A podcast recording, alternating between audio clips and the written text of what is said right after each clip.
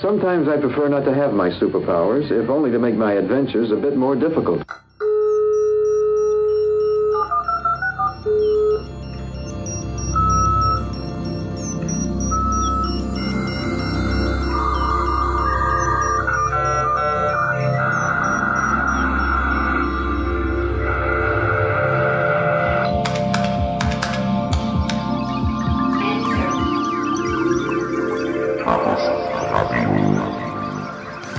Hallo, hier ist Chaos Radio Express Ausgabe Nummer 107.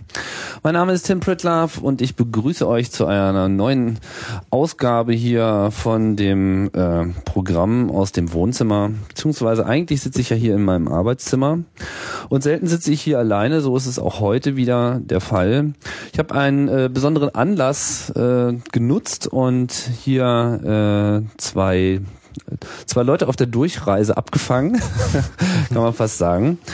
Das Thema heute soll nämlich sein Accessibility oder auch Barrierefreiheit, äh, sicherlich diskussionswürdige äh, Begriffe. Und um diese Begriffe zu diskutieren und was dahinter steckt und mal ein bisschen einzutauchen in diese Welt, begrüße ich einerseits Thomas, Thomas Kaspers. Hallo. Hallo. Und den Jan, Jan-Erik Hellbusch. Hallo. Hallo. Ja, äh, freue mich sehr, dass es äh, geklappt hat. Ihr seid beide äh, von woanders. Äh, wo kommst du her, Thomas? Aus der Nähe von Köln. Aus der Nähe von Köln. Und du, Jan? Ich wohne in Dortmund. In Dortmund. Aber ihr seid heute alle da, denn ähm, heute findet hier in Berlin eine Veranstaltung statt. Der äh, sogenannte Biene Award wird äh, verliehen. Ähm, ist Biene eigentlich eine Abkürzung auch? Ja, aber eine ganz schreckliche. Eine ganz schreckliche. Ja, ja. Die müssen wir jetzt nicht die sagen. Müssen wir, nee, die müssen wir jetzt nicht sagen. Das ist immer so Fremdschämen. Aber es geht.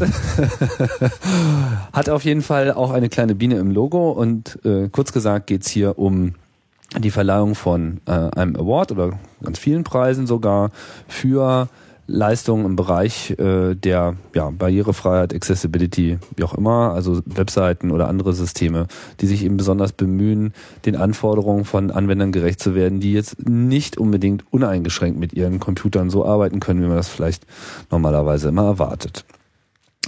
Ja, bevor wir dann in das Thema mal einsteigen, würde ich natürlich ganz gerne mal ein bisschen ähm, noch hinterfragen, ähm, was so eure äh, Hintergründe sind. Vielleicht ähm, fangen wir mal mit dir, Thomas, an. Du äh, betreibst auch ein, ein Weblog, ähm, einfach für alle. Was, ähm, ja, was steckt dahinter und was vor allem, was mich auch interessieren würde, ist, wie, wie bist du so in dieses Thema gekommen? Was ist so dein, dein technischer Ursprung, um in dem Bereich zu landen? Also einen technischen Ursprung habe ich eigentlich gar keinen. Ich bin so der klassische Quereinsteiger, der über den ähm, frühen Multimedia- und CD-ROM-Boom Anfang der 90er Jahre aus einem ganz anderen Job in, in diese damalige Multimedia-Branche reingerutscht ist und dann boomte der Boom sich irgendwann aus und dafür kam aber dann das Internet dazu und so bin ich da irgendwie quer reingerutscht. Also eine klassische Ausbildung im Sinne von Informatiker oder, oder äh, was ähnliches bin ich nicht. Ich komme eigentlich eher aus der gestaltenden Ecke. Ähm, macht es aber wie gesagt schon, ähm, na, seitdem es das kommerziell genutzte Web in Deutschland gibt ähm, und habe äh, seitdem immer entweder ganz frei oder festfrei oder fest bei Agenturen gearbeitet und hauptsächlich mich mit äh, Konzeption, Gestaltung und dann auch immer mehr natürlich die technische Umsetzung ähm, befasst. Was ich gemacht habe, ist in dem Jahr 1998 mit, einer, mit einem guten Dutzend Verrückter zusammen das äh, The Web Standards Project zu gründen. Mhm. Da waren damals äh, eben so ein paar Leute, die sich auf einer englischsprachigen Mailingliste zusammengefunden haben und äh, gemeinsam der Meinung waren, man müsste jetzt mal was gegen die damals äh, vorherrschenden grottenschlechten Webbrowser der, der dritten und vierten Generation was machen. Im Wesentlichen ähm, vor allem Netscape und Internet Explorer. Die beiden genau. damals im, im Browserkrieg befindlich. Alternativen gab es damals ja. noch nicht.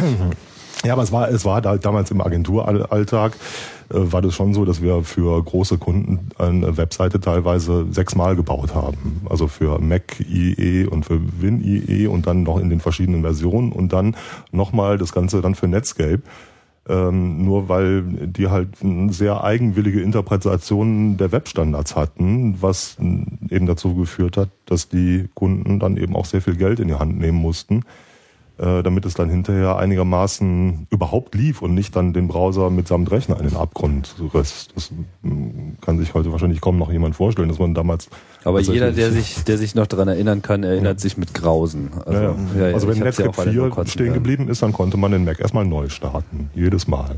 Das war schon.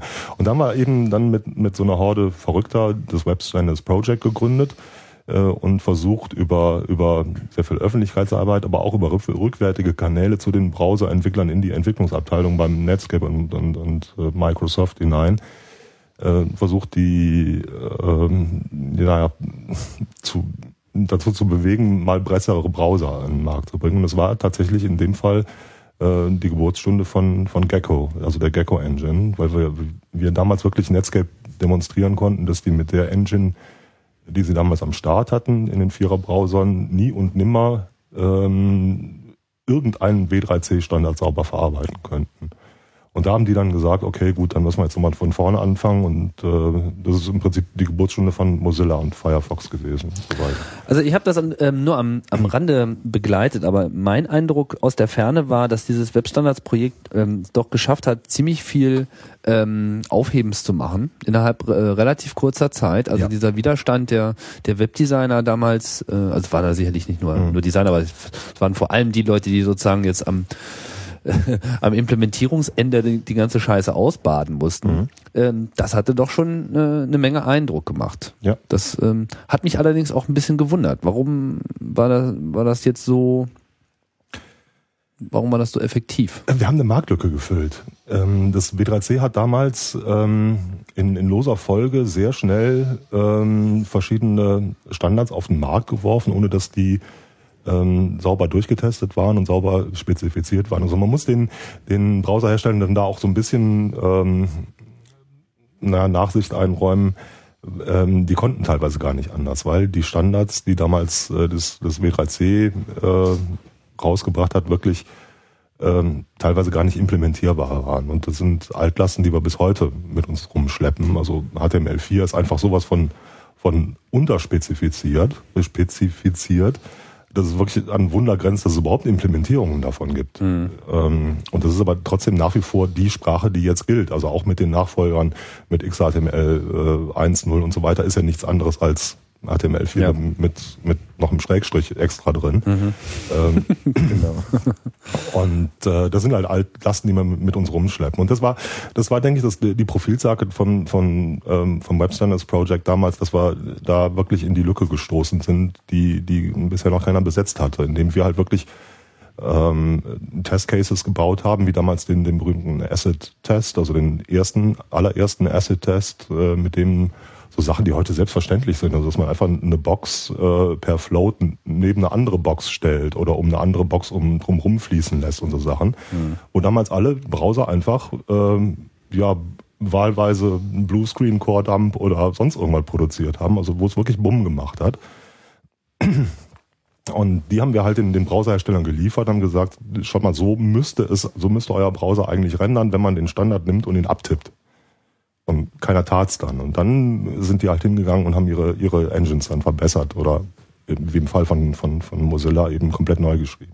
Hat ja eine Weile gedauert mit dem Asset-Test, aber mhm. mittlerweile ist es natürlich so der heiße Scheiß. Also die letzte ja. Version der Asset 3, da äh, gab es ja. ja. förmlich ein Rennen der Browserhersteller, dann äh, der erste zu sein, der das irgendwie implementiert hat. Ja. Wer hat gewonnen?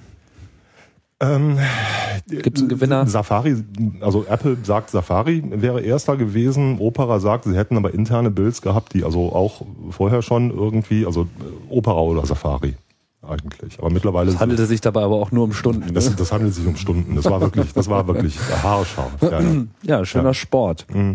Und äh, wenn ich es richtig sehe, ist aber auch ein großer Teil äh, dann in diese Accessibility-Geschichte auch eingeflossen. Also was das hängt ganz eng zusammen. Das hängt, hängt ganz eng zusammen, dass das ähm, ähm, natürlich auch ähm, sehr viele Hilfsmittel, die von Menschen mit Behinderung eingesetzt werden, darauf angewiesen sind, dass sich irgendwer bitteschön an die Standards hält, weil auch die sind darauf angewiesen, zum Beispiel einen sauberen Dokumentenbaum vom Browser irgendwie vor die Füße geworfen zu kriegen, den sie dann sauber verarbeiten können. Wenn das nicht der Fall ist, dann kann ein, ein, zum Beispiel ein Screenreader einem Blinden eben auch äh, nichts oder oder im Ernstfall sogar das Falsche vorlesen, wenn, wenn Ja, da wo das vom Browser nicht geliefert wird. Menschenlesbarkeit mit der Maschinenlesbarkeit zusammenhängt. Ja, das werden wir jetzt auf jeden Fall auch gleich noch ähm, weiter vertiefen. Jetzt vielleicht noch kurz äh, einfach für alle, das ist ein aktuelles Projekt. Das ist ein Projekt der Aktion Mensch. Also ich bin da quasi ähm, zwar Mädchen für alles, aber ich bin nur freier Mitarbeiter bei der Aktion Mensch, Mhm. arbeite äh, seit ja, mittlerweile fast über zehn Jahren. Da hießen die noch Aktion Sorgenkind damals. Äh, also Ich bin da so kurz vor der Namensumstellung ähm, reingerutscht und habe eine ganze Reihe Projekt, äh, Projekte für die Aktion Mensch betreut und im Augenblick das, was am meisten Arbeit macht ähm, und aber auch am meisten Spaß macht, ist eben dieses, diese Initiative einfach für alle. Die gibt's jetzt seit dem Jahr 2001, 2000 oder 2001, ich weiß es ehrlich gesagt gar nicht mehr. Um den Dreh. Ähm, Weblog ähm, läuft jetzt auch schon seitdem. Wir haben einen Podcast, der zurzeit ein bisschen eingeschlafen ist. Ähm, aber Ziel der Geschichte ist eigentlich, es ist eine Aufklärungskampagne für Webentwickler, für Webdesigner, für Leute, die auch Webauftritte bei Agenturen in Auftrag geben, sich da schlau machen zu können, was heißt das eigentlich? Ähm, was, was machen Menschen mit Behinderung im Internet? Ähm, das ist auch so ein Punkt, wo wir immer noch argumentieren, ja, es gibt Menschen mit Behinderung, die das Internet nutzen. Ähm, schaut man manchmal in ratlose Gesichter, wenn man das so sagt. Ähm, und den Leuten eben zu erklären, was sie machen müssen, um dann hinterher von sich, von ihrem Webangebot behaupten zu können, ja, wir sind nach dem Stand der heutigen Technik barrierefrei. Mhm. Ja, kommen wir zum zweiten Gast hier, der sich ganz brav zurückhält. ähm, zu meiner Rechten, Jan. Ähm, was ist denn so dein, äh, dein Zugang zu diesem Themenbereich? Wie, wo kommst du denn her? Ich komme von der Nutzerseite sozusagen. Vor 10, 15 Jahren ähm, hatte ich äh, also Probleme mit dem Sehen zunächst mal und das war abzusehen, dass es immer weniger wird und habe mich dann mit den Möglichkeiten des Betriebssystems erstmal beschäftigt, wie, wie ich äh, das für mich optimieren kann. Das hieß dann für mich ähm, persönlich, dass ich die Farben umgestellt habe etc., ähm, damit ich nicht so, so geblendet werde von einem hellen Hintergrundlicht von Windows 95. Und ähm, ja, eins führte zum nächsten. Irgendwann habe ich ein, ein Buch rezensiert äh, über den Zugang zum Internet für Sehbehinderte und Blinde und äh, habe dann äh, Kontakt zum, vom, äh, zu einem Verlag bekommen und äh, habe den gefragt, warum habt ihr das Thema barrierefreies Webdesign noch nicht behandelt? Und die haben gesagt, ja, mach. Und ich dachte, es wäre ein Scherz. Also äh, ein paar Monate später riefen sie an, wie, äh, wie sieht's aus? Und ähm, da hat es noch gar nicht ernst genommen. Nee, überhaupt nicht. Also äh, und dann habe ich äh, erstmal losgelegt und habe äh, so 80, 90 Seiten äh, für den Nova Verlag geschrieben.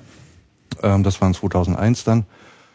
Und meine Sehbehinderung ist parallel halt immer schlechter geworden. Mittlerweile bin ich praktisch blind. Ähm, und seit 2001 habe ich mein eigentliches Interesse als Jugendlicher, war ich immer sehr, also Computer interessiert. Ähm, ich habe das eben zum, zum Job gemacht. Also ich habe äh, für, für die Blindenverbände in Deutschland dann in einem Projekt mitgewirkt, wo wir unter, unter anderem ein Testverfahren entwickelt haben, um Barrierefreiheit zu, zu, zu bewerten. Und äh, seit 2005, ähm, wo ich noch ein Buch veröffentlicht habe, wo Thomas übrigens auch noch äh, also Co-Redakteur war, ähm, seit 2005 bin ich äh, jetzt selbstständig und berate eben Organisationen, teste für die mit Screenreadern, ähm, versuche zu beurteilen, ob die Farben denn ausreichen, ob, ob, ob die, die Webinhalte verständlich sind, etc. Mhm. Und so kriegen sie dann Berichte von mir und ähm, ja, wir versuchen eben auf, also ich versuche von der Seite dann ähm, die Barrierefreiheit ähm, Durchzusetzen. Ja, genau. Konkret zu Ja. begleiten sozusagen. Ja. Du hast auch mal so eine Webseite zu erstellt. Ja, genau. Also das ist, äh, also barrierefreies Webdesign.de habe ich ja vorhin schon gesagt, das bedarf eigentlich seit 2003 einer Überarbeitung. Ähm, das war der letzte äh, Relaunch sozusagen. Ähm, Aber ist nicht alles falsch, was da drauf steht. Nein, aber einiges müsste ich auf jeden Fall überarbeiten und was die Standards angeht. Ähm, ich meine, damals war es okay, Also es gab nicht so nicht sehr viele Websites, die äh, Standards eingehalten haben. Heute gibt's äh, mit, mit Sicherheit ähm, bessere Beispiele für barrierefreie Seiten. Ähm, ich nehme es mir immer wieder vor, ich habe es mir für dieses Jahr auch schon wieder vorgenommen. Ähm, mal gucken, was draus wird. Ähm, das heißt, du hast im Prinzip beide, beide Seiten gehabt. Also wenn ich dich richtig verstanden habe, ähm, hast du ähm, äh, in, in deiner Jugend noch noch 100% Sehkraft auch gehabt oder war das immer ja. schon? Äh, ja, vielleicht 80 Prozent. Man weiß es nicht so ganz genau. Ich okay. habe ein bisschen schlechter gesehen. Ich habe damals halt einen Homecomputer gehabt mit 14, 15, 16 Jahren. Was denn? Ähm, das war ein Sharp. Mhm. Ja, und äh, später, ähm, als ich, als es ums Studium ging, wollte ich eigentlich Informatik studieren und äh, mich mit diesen Themen dann auch äh, weiter beschäftigen. Aber alle haben mir gesagt, ja, du kannst, du, du wirst eines Tages blind. Ähm, deswegen kannst du nicht am Computer arbeiten. Und deswegen habe ich BWL studiert. Hm. Hat aber auch nicht geschadet. BWL zu studieren hat nicht geschadet. Ja, also das ist ja gut. Oder das Blindsein hat nicht. Äh, ähm, nee, ich meinte jetzt eigentlich das, das Studium. ähm, man lernt viel, vieles für, fürs Leben sozusagen. Also für mich war das immer so ein bisschen Allgemeinwissen fürs Leben, also, also strukturiertes Allgemeinwissen. Aber du würdest jetzt heute nicht, äh, ich meine, würdest du das unterschreiben, dass man jetzt irgendwie nicht Informatik studieren soll, nur weil man blind ist? Das ist doch eigentlich nee, auch Quatsch, oder? Heute ist es also würde ich sagen, selbstverständlich. Es gibt sehr viele Blinde, die, äh, die programmieren mhm. einfach. Mhm. Also das ist ihr Job, sie studieren das, die, die ja, verdienen ihr Geld damit. Ähm, heute ist es ja mit Screenreadern, die ja deutlich weiterentwickelt sind als vor 25 Jahren, ähm, überhaupt kein Problem, äh, mit dem Computer umzugehen. Ähm, es gibt natürlich ein paar Besonderheiten, gar keine Frage. Aber ähm, an Informationen kommt man immer und äh, an einer Konsole sowieso. Also, also Programmieren ist durchaus ein Blindenberuf. Ja, und äh, sehe ich ja eigentlich auch genau. Ich meine, Programmieren, das findet ja im Wesentlichen auch im Kopf statt und nicht äh, so sehr auf dem Bildschirm eigentlich. Ne? Also das ist meine Erfahrung, dass man also ähm, gibt also wenn den Moment der Umsetzung so, aber äh, ja, also die Funktionen und so weiter, das äh, das findet tatsächlich erstmal im Kopf statt und man muss es dann irgendwie runterschreiben. Ähm, wenn wir über Webentwicklung sprechen, spielt Design natürlich auch eine wichtige Rolle nicht nur beim Webdesign, aber Design spielt immer wieder eine Rolle. Mhm. Und da schaut der Blinde meistens durch die Röhre. Also, ähm, weil diese visuelle Darbietung der Information, die ist sehr schwer nachzuvollziehen mit einer Sprachausgabe. Mhm. Ja, wie sieht's denn jetzt aus? Also ich meine, wir hatten vorhin auch schon mal so angerissen, so dieser Begriff selber, äh, ist ein bisschen umstritten oder wie? Ich meine, so Accessibility, ist das jetzt so der, der, der richtige Begriff? Äh, ich meine, auf Deutsch sagt man jetzt Barrierefreiheit. Ist das dasselbe? Trifft's das? Vielleicht soll ich mal anfangen, dann kannst du Kontra geben oder sollen wir es umgekehrt machen? Wer auch immer. Ähm, ich, ich kann ja mal anfangen. Also Barrierefreiheit ist ein, ein gesetzlich definierter Begriff ja. äh, und umfasst äh, auf Deutsch zumindest die Zugänglichkeit und Nutzbarkeit. Ähm, für Menschen mit Behinderungen. Und ähm, auf der anderen Seite haben wir das, äh, den Begriff Accessibility. Das ist so eine, ja, eigentlich eine direkte Übersetzung, äh, ja, also wird auch sehr oft benutzt in Deutschland für die Barrierefreiheit. Wenn man das übersetzt, ist es aber meistens nur Zugänglichkeit. Mhm. Und die Zugänglichkeit ist sicher technisch geprägt. Ähm, das heißt, wenn man Standards einhält, ähm, sind die Inhalte meistens auch zugänglich. Aber weil die Barrierefreiheit eben diese Nutzbarkeit mit äh, umfasst, ähm, kommen wir da in ein Gebiet, wo ähm, man mit Technik nicht mehr nicht viel weiterkommt. Also ähm, man wo, muss wo, wo, wo, wo fängt jetzt, wo hört die Zugänglichkeit auf und wo beginnt das mit der Nutzbarkeit? Also von was für Übergängen reden wir da? Ähm, zum Beispiel, äh, wenn eine Seite mit Überschriften und, und Listen ähm, gegliedert ist, ähm, sind die einzelnen Informationen ähm, strukturiert und man, man kommt irgendwie an diese Informationen ran. Aber wie arbeitet jetzt ein blinder Nutzer, der auf diese Überschriften und Listen ähm, möglicherweise angewiesen ist? Also man kann zum Beispiel von Überschrift zu Überschrift springen. Ähm, sind da vielleicht zu viele Überschriften auf einer Seite, bevor man zum Inhalt kommt? Oder ist es umgekehrt, äh, sind zu wenige Überschriften, zu wenig Listen, zu, zu wenig Strukturen insgesamt, ähm, damit dieser Nutzer äh, tatsächlich die Informationen auswerten kann. Er hat ja nicht das Layout, er hat ja nur diese Strukturmerkmale, mhm. der, der, blinde Nutzer, sage ich mal. Ja. Und mhm. ähm, da, also eine scharfe Grenze gibt's da nicht. Also man Ja, ja, muss, das man muss, schon klar, man, äh, man muss immer beobachten. Ne? Ja. Und das hängt vom Angebot selbst ab.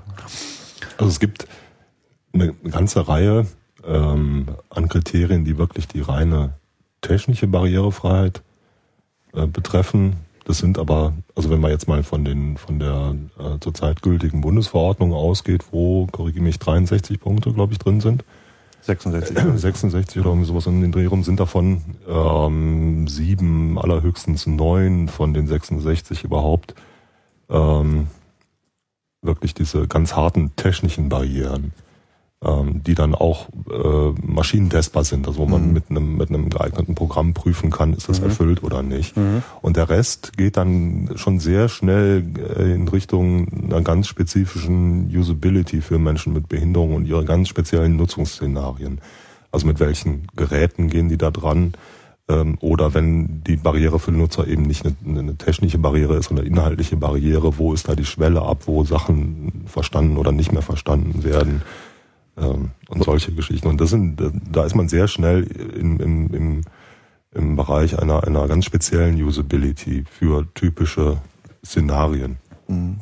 Dabei ist es nicht ähm, der eine Nutzer. Also wenn ich das ähm, Mhm. Beispiel der Sehbehinderten sagen darf, also ähm, äh, es gibt also wir- wirklich hunderte von Sehbehinderungen und ähm, auch sehr viele individuelle Wahr Wahrnehmung der eigenen Behinderung, sodass ähm, was für den einen Sehbehinderten gut sein kann, ist für den nächsten vielleicht schlecht. Und mit einem ganz konkreten Beispiel, wenn man jetzt äh, äh, Farben auf, auf einer Website benutzt, ähm, spielt Kontrast natürlich eine Rolle für Sehbehinderte, für manche Sehbehinderte, nicht für alle, ähm, aber auch die Schriftart und vieles andere mehr äh, und auch Schriftgröße.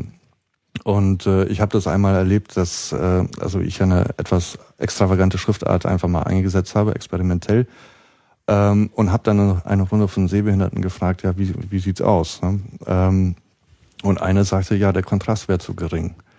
Ähm, das konnte ich irgendwie verstehen. Es war aber nicht der Kontrast, weil es war schwarz auf weiß. Also viel mehr geht nicht. Ähm, es war die Schriftart. Und ähm, da, da wird das Problem. Was für eine Schriftart war das?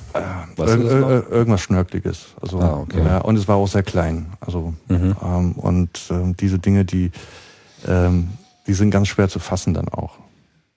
Gibt es denn spezielle Schriftarten sogar auch für Mhm. sowas? Nee. Gibt's, also es gibt sie, also es gibt Schriftarten, die behaupten von sich, also wo die Anbieter von der Schriftart behaupten, ähm, äh, sie, sei, ja. sie, sie seien seh, für Sehbehinderte optimiert. Äh, mir fällt gerade nur Theresias ein, aber Nee, es, es, es gibt ähm, jede Menge Empfehlungen im Netz, was man nehmen sollte, bis hin zu Comic Sans und, und andere äh, Abstrusitäten. Aber Mhm. ähm, Die man nehmen sollte oder nicht äh, nehmen Ja sollte? doch, also es gibt tatsächlich, es Mhm. gibt, gibt Untersuchungen, ob die jetzt wirklich seriös sind, weiß ich nicht. Äh, Dass das äh, für Menschen mit bestimmten kognitiven Behinderungen die, die Comic Sans irgendwie am besten zu lesen ist. Also das ist, so, Tatsächlich. das ist so eine Empfehlung, die ist sowas von unargumentierbar einem Kunden gegenüber. Das ist, das ist also, äh, damit macht man sich, damit macht man sich eigentlich nur, nur lächerlich, wenn man damit noch Forderungen hinkommt und sagt, du musst aber jetzt also diese Schrift nehmen. Nein, das ist, ähm, Jan, der spricht einen ganz wichtigen Punkt an. Ähm, es gibt ähm, gerade im Bereich der der der äh, Typografie und das meiste Webdesign ist ja in irgendeiner Form Typografie und und bis also wirklich gute Lesetypografie. Äh, gibt es keine Maße oder oder äh, äh, bestimmte Farbschemata, die man benutzen sollte oder nicht benutzen darf oder ähnliches. Ähm, und auch ähm, das, was man immer wieder im Netz liest, äh, Sehbehinderte brauchen große Schrift, ist, ist auch grober Unfug. Relativ. Weil es, ja, sie, sie brauchen skalierbare Schrift. Also ein Sehbehinderter muss die Schrift an Muss seine Bedürfnisse anpassen können. Aber jetzt eine Schrift, die, weiß ich, ich sag mal, mindestens 16 oder 24 Punkt groß ist, nützt natürlich jemandem, der einen Tunnelblick hat und dann von der Schrift nur noch die Unterlänge sieht, natürlich herzlich wenig. Die Schrift muss so angelegt sein, dass er die Schrift auf seine speziellen Bedürfnisse anpassen kann. Das ist, das ist eine, Forderung, die, die kann man stellen. Ja. Ähm, das gleiche mit, Farbschemata. Das, fängt mit, mit, ähm, mit Sehbehinderungen, mit, mit, mit ähm, Farbfehlsichtigkeiten an. Also jeder siebte, achte Mann ungefähr auf diesem Planeten ist farbfehlsichtig. Das sitzt dummerweise auf dem Y, also da sind jetzt nur wir von betroffen. Ähm, und es gibt ganz wenige. Was war, äh, was war der Prozentsatz, den du gerade genannt hast? Jeder siebte, achte ungefähr, so roundabout. Ja, also die Zahlen schwanken, manchmal ja, heißt also es je nachdem, 10 wie man Prozent, also Ja, 10, ja. 20 Prozent so. Nee, Nee, 20 nee. nicht, noch nicht Nee, mal. Eher sieben weniger. bis zehn Prozent. Sieben bis zehn Sieben bis zehn Prozent. Sieben bis zehn Prozent haben irgendeine Form der Farbfehlsichtigkeit, aber es gibt eben verschiedene Formen der Farbfehlsichtigkeit, die sich teilweise eben auch ausschließen. Also das heißt, manchmal, das- meistens ist es, glaube ich, Rot-Grün-Blindheit. das ist das was man so häufigste, kennt, in der ne? Tat, Mhm. ja, ja. Und dann gibt's aber noch, noch äh, mindestens zwei andere Farbform, äh, Farbfehlsichtigkeitsformen.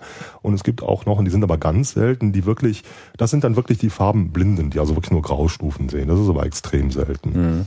Ähm, aber bei, innerhalb dieser normalen, in Anführungsstrichen, Farbfehlsichtigkeiten gibt es eben auch welche, die äh, bestimmte Farben sehr hell wahrnehmen und andere nehmen diese Farben sehr sehr dunkel wahr, so dass man also dann nicht sagen kann, du musst jetzt die Farbe auf dem Hintergrund funktioniert für den, aber für den anderen dann nicht. Verstehe. Ne?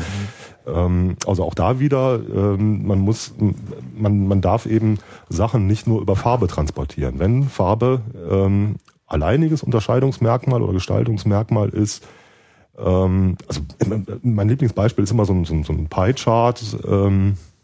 Ähm, ähm, da muss noch irgendwas anderes rein, Muster, eine Schraffur oder sonst irgendwie sowas, dass es differenzierbar ist. Am besten mit einer Legende, wo da nicht steht, rot ist der Wert, grün ist der Wert, blau ist der Wert, und, sondern eben rot und schraffiert und äh, blau und schräg gestrichelt. Und Sprich, wenn ich so irgendwie in Graustufen ausdrucke auf dem Laserdrucker, Ja. dass ich es dann auch noch dann, erkennen dass ich kann. dann auch noch, genau.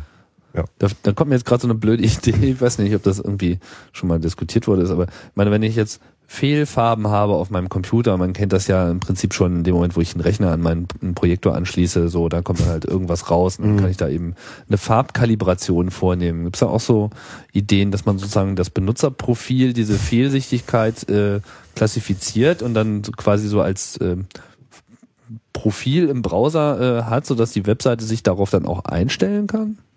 Also gibt's Also Style-Switcher jetzt oder was? Bitte? Meinst du einen Style-Switcher oder, oder meinst du Nee, dass, dass man also wirklich, dass jetzt mal nicht nur die Webseite maschinenlesbar ist, sondern auch die, äh, die Anforderungen des, des Benutzers, dass man äh, sozusagen seine, seine Sichteinschränkungen auch äh, konkret mal in äh, XML formuliert und sagt irgendwie, äh, ich äh, hätte jetzt Bedarf äh, an sowas, dass ich da eine Webseite ran. Das ist jetzt nur so ein Gedanke, der mir gerade kommt. Was Nee, das, das System ist, funktioniert anders. Also ähm, es, es gibt bestimmte Kriterien, die, ich sag mal, vom Web, von der Webentwicklung äh, zu leisten wären. Also dafür gibt's ja die, die Web Content äh, Accessibility Guidelines. Ähm, und es gibt andere Anforderungen, die zum Beispiel von, von den User Agents, also zum Beispiel Browser, äh, ebenfalls erfüllt äh, sein müssen. Und unter anderem zählt dazu, dass der Browser dem Nutzer die Möglichkeit geben muss, Farben zu überschreiben. Also zu überschreiben, achso, äh, zu ersetzen. Ah ja. zu, zu ersetzen. Achso, durch äh, eigene Style ja, also das Mhm. bet- betrifft auch die Schriftart und äh, Schriftgröße. Mhm. Aber ähm, ich kann äh, in einem beliebigen Browser mittlerweile ähm, äh, sagen, ich möchte, weil, ich habe es ja vorhin schon erwähnt, ähm, weil ich geblendet werde und viele Seiten haben einen weißen Hintergrund, dann sage ich, okay, dann will ich einen dunklen Hintergrund, meinetwegen schwarz, und äh, wähle natürlich einen Text weiß, die Links meinetwegen gelb. Ähm, und somit äh, würde jede Seite so angezeigt werden. Alle äh, Farben werden dadurch ignoriert, bis auf die Farben von, von Grafiken. Ähm, Es ist aber, ähm, Das Design ist aber teilweise schon sehr komplex heute, wo man, glaube ich, so mit dem Austausch von zwei, drei Farben nicht unbedingt wird, alles- wird nicht reichen. Nein, wird und nicht das, das löst auch das Problem des Nutzers nicht, weil der Nutzer hat das Problem ja nicht nur im Browser, sondern er hat es ja im Computer generell. Mhm. Das heißt, es ist eigentlich eine Aufgabe des Betriebssystems und das machen die Betriebssysteme auch. Also ich kann unter macOS 10 kann ich den Bildschirm mit einem Tastendruck invertieren, habe dann quasi eine negative Darstellung äh, und sowas ähnliches gibt es unter Windows auch. Da gibt es sogar verschiedene Kontrastschemata. Mhm. Äh, da gibt es dann irgendwie äh, gelben Text auf schwarzem Hintergrund und, und, und gelber äh, Text auf, Querbeet. auf, auf äh, Querbeet mit extra großen Buchstaben und so weiter, weil es nichts nützen würde, wenn Webseiten ähm, das alle einzeln anbieten und jeder einzelne Webanbieter müsste das irgendwie bereitstellen und implementieren und einen irren Aufwand machen, sondern das ist tatsächlich etwas, weil der Benutzer das ja nicht nur im Browserfenster hat, sondern generell bei der Nutzung seines Computers. Es ist eigentlich seine Aufgabe, ähm, den, äh, den Computer generell auf Betriebssystemebene schon so einzustellen, dass ihm, wenn er eben blendet empfindlich ist, äh, eben äh, ja, die Blendung gemindert wird, indem invertierte Farben benutzt werden und so weiter.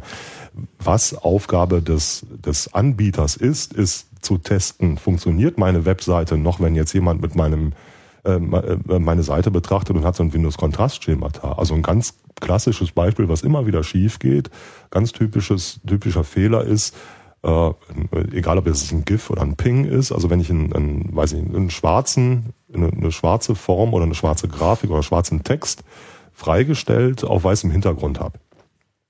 Ähm, und die ist jetzt äh, entweder mit einem, mit einem Alpha-Kanal oder wie beim GIF mit einer Nagelschere irgendwie ausgeschnitten, äh, freigestellt. Ähm, und der Benutzer kommt dann auf einmal mit invertierten Farben daher, also mit schwarzem Hintergrund und auf dem wird meine schwarze Grafik dargestellt. Dann ist die Info weg. Dann mhm. ist es für den Nutzer, der zwar noch sieht, aber eben schon so schlecht sieht oder so eine Sehbehinderung hat, dass er eben irgendwas an seinem Computer geschraubt hat, ist die Information dann nicht mehr wahrnehmbar.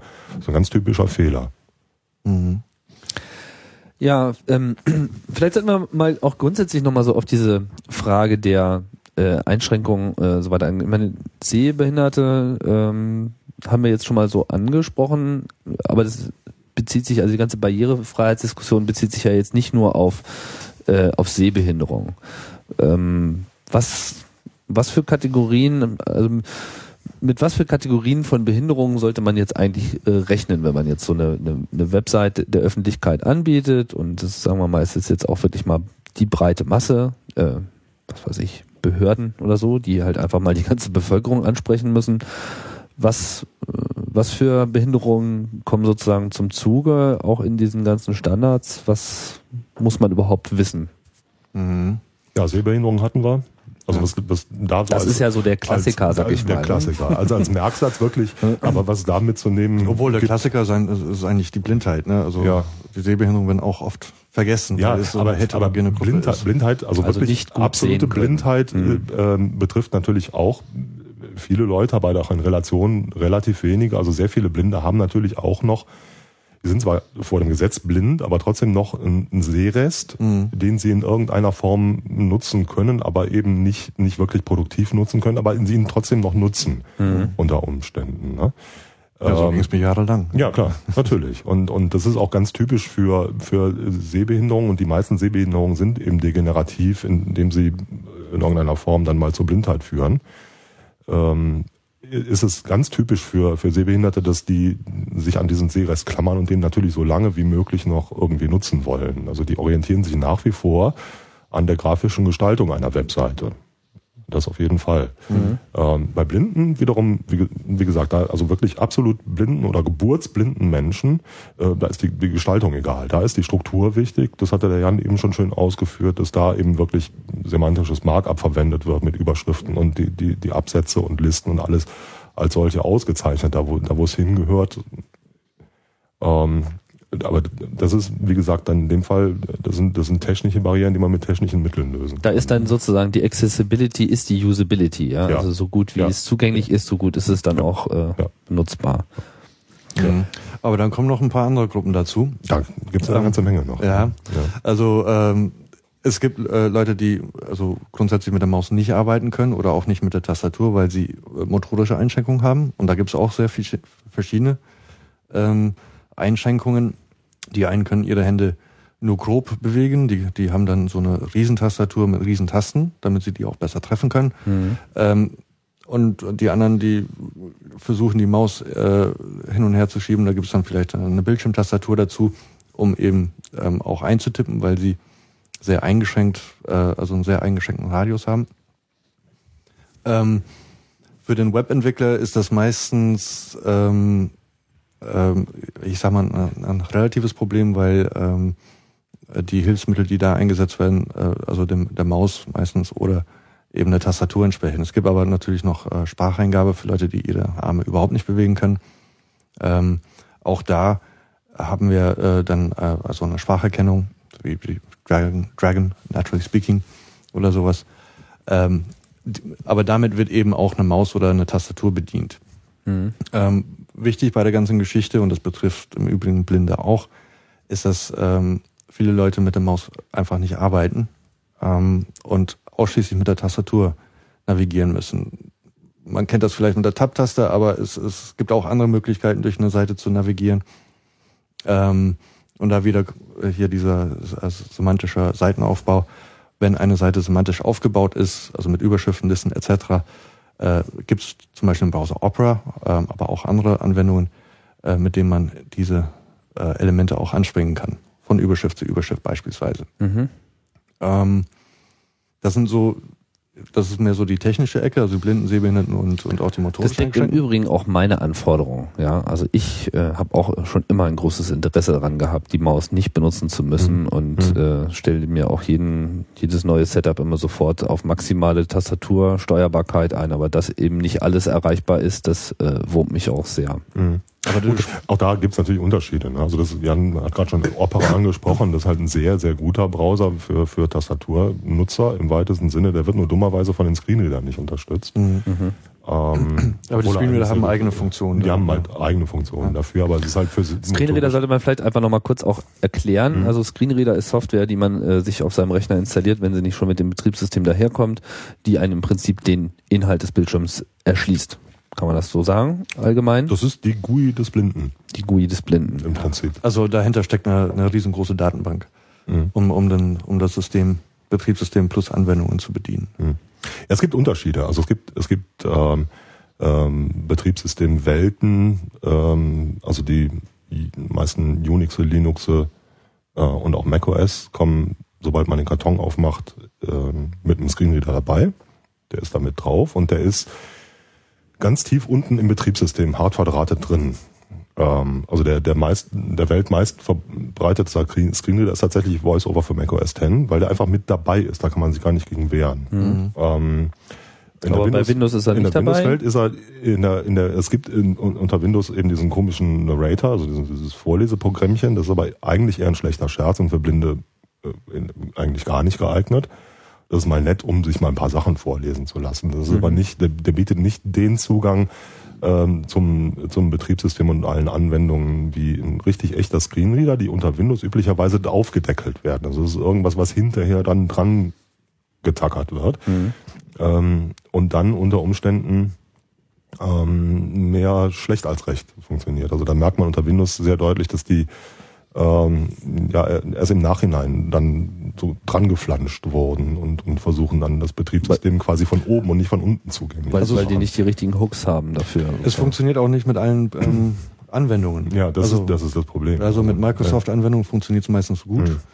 Ähm, aber kommt ein neuer Browser, also wie Opera zum Beispiel, also ist auch nicht neu, aber äh, kommt eine, eine andere Anwendung daher, ähm, dann kriegt man nur die Hälfte mit. Also es, die Betriebssysteme, die haben sogenannte Accessibility APIs. Das sind einfach Schnittstellen, über die Hilfsmittel mit Informationen versorgt werden.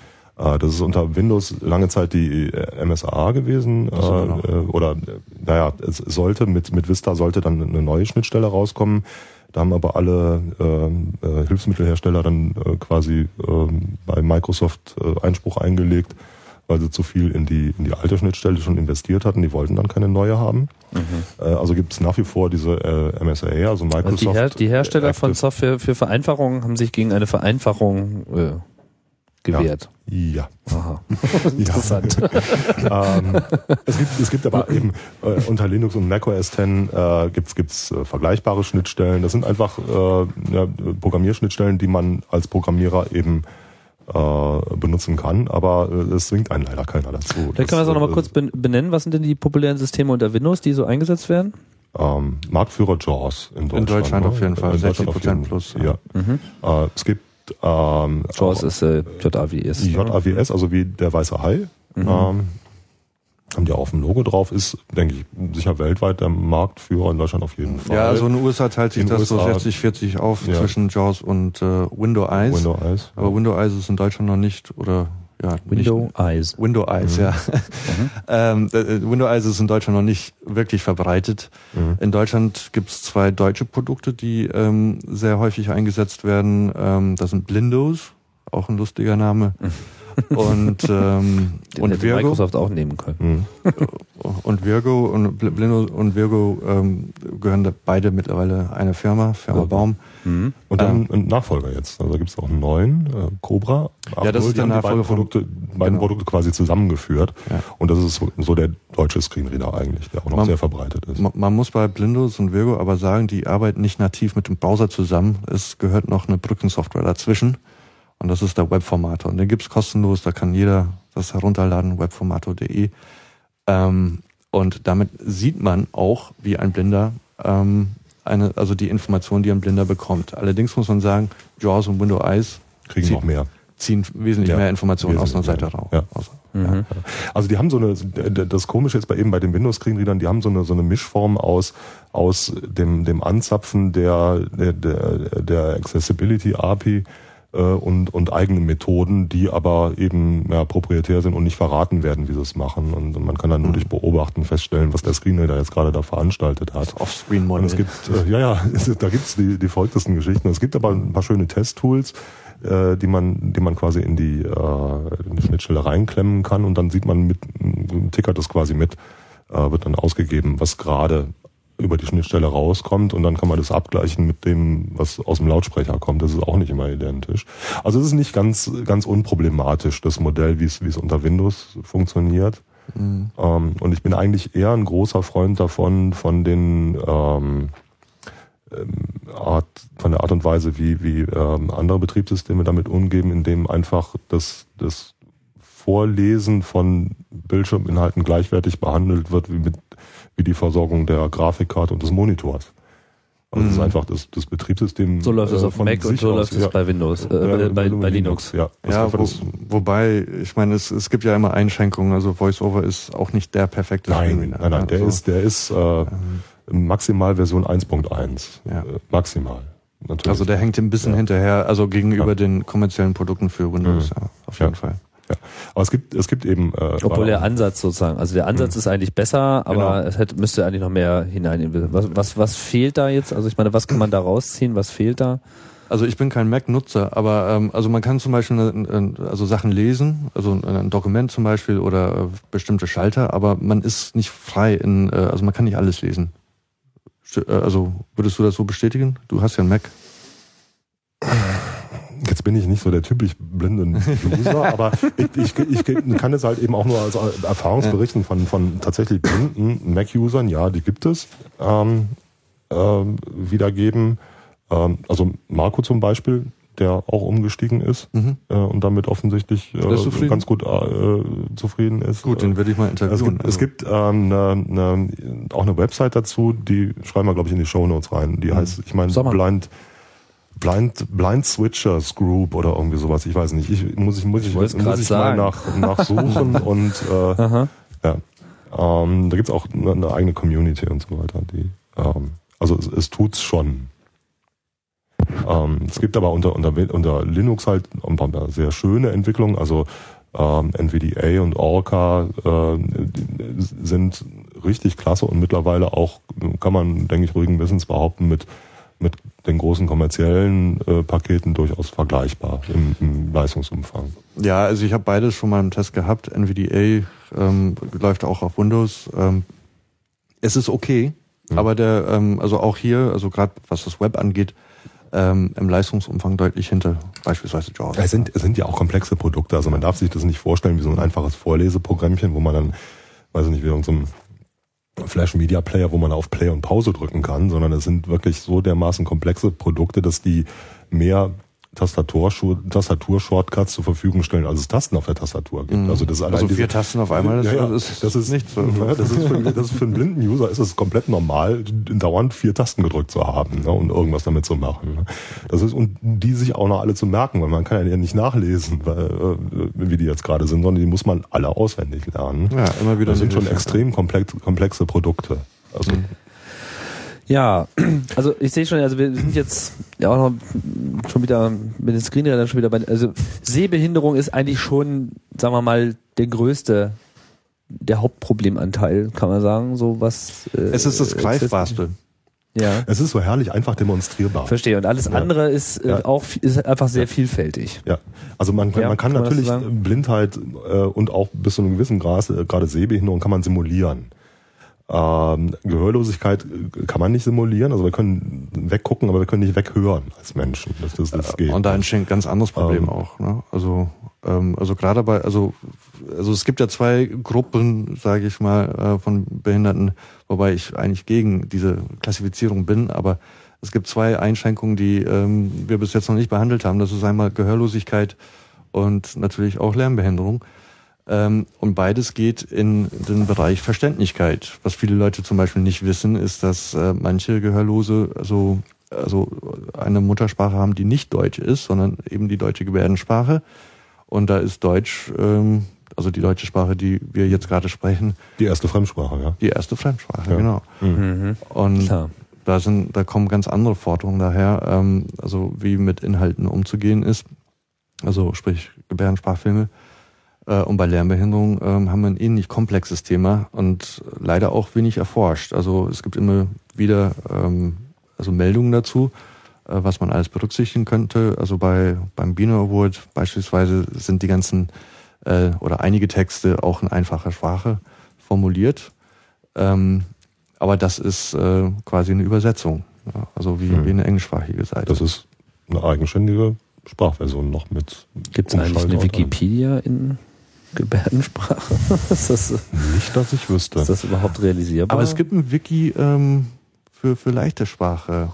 Huraki oder Gibt es so? denn eine Schreibform für Gebärdensprache? Also gibt es überhaupt die Möglichkeit, textuell Gebärdensprache auszudrücken? nee. Also es Nein? gibt, es gibt, ähm, Nee, es ist eine Kombination aus Gestik, Ja. Mimik, weil das- Bewegung. Es, es lässt sich nicht auf Papier bringen, weil natürlich die Bewegung auch Ja, eine ja. Rolle spielt. Also man hat, man hat ja nicht die Gebärde, die jetzt ähm, wie auf dem Foto darstellbar ist, sondern man hat, man hat beim, in der Gebärdensprache einen, einen sogenannten Gebärdenraum. Also das ist wirklich so ein Würfel um den, um den Sprecher, im Prinzip wie, wie beim Baseball, wo man hinwerfen darf, so ungefähr muss man sich das vorstellen. Ja. So die, dieser, dieser, dieses Quadrat ist das. Und da drin bewegt sich der, der Sprecher, der, der Gebärdende und bewegt halt ähm, alles, alles an Körperteilen, was in, in diesem Raum gerade drin ist. Und auch die, die Position der, der Arme zum Körper und zum Kopf und so weiter haben da irgendwo eine Bedeutung. Also es lässt sich nicht. Aber das, na, das könnte Das man ja schon auch, auch konkret beschreiben. Also gibt es nicht so Gebärdensprachroboter, wo man dann gibt es, ja, ja, da gibt es Avatare, da gibt es von der, von der Uni Hamburg schon ganz lange ein großes Forschungsprojekt, die sind auch schon relativ weit, die einen Avatar bauen, der Also in 3D-Darstellung. Gebärdensprache- Richtig in 3D ähm, in, in Gebärdensprache sprechen kann. Aber die müsste man dann auch mit Gebärdensprache füllen und nicht mit Deutsch. Den kann man nicht mit Deutsch füllen, das ist eine eigene Sprache. Deswegen frage ich mich jetzt gerade, dann, Ja. muss es, dann muss es ja auch eine Schriftform geben oder zumindest irgendeine eine, eine, eine maschinelle Eben das ist die Speicherform. Behinderung. das Das, ist- das ist die Behinderung. Also die Ja. Schriftsprachenkompetenz ist äh, bei manchen vermindert. Entschuldigung. Und äh, des, deswegen abstrahiert man ja von der Schrift.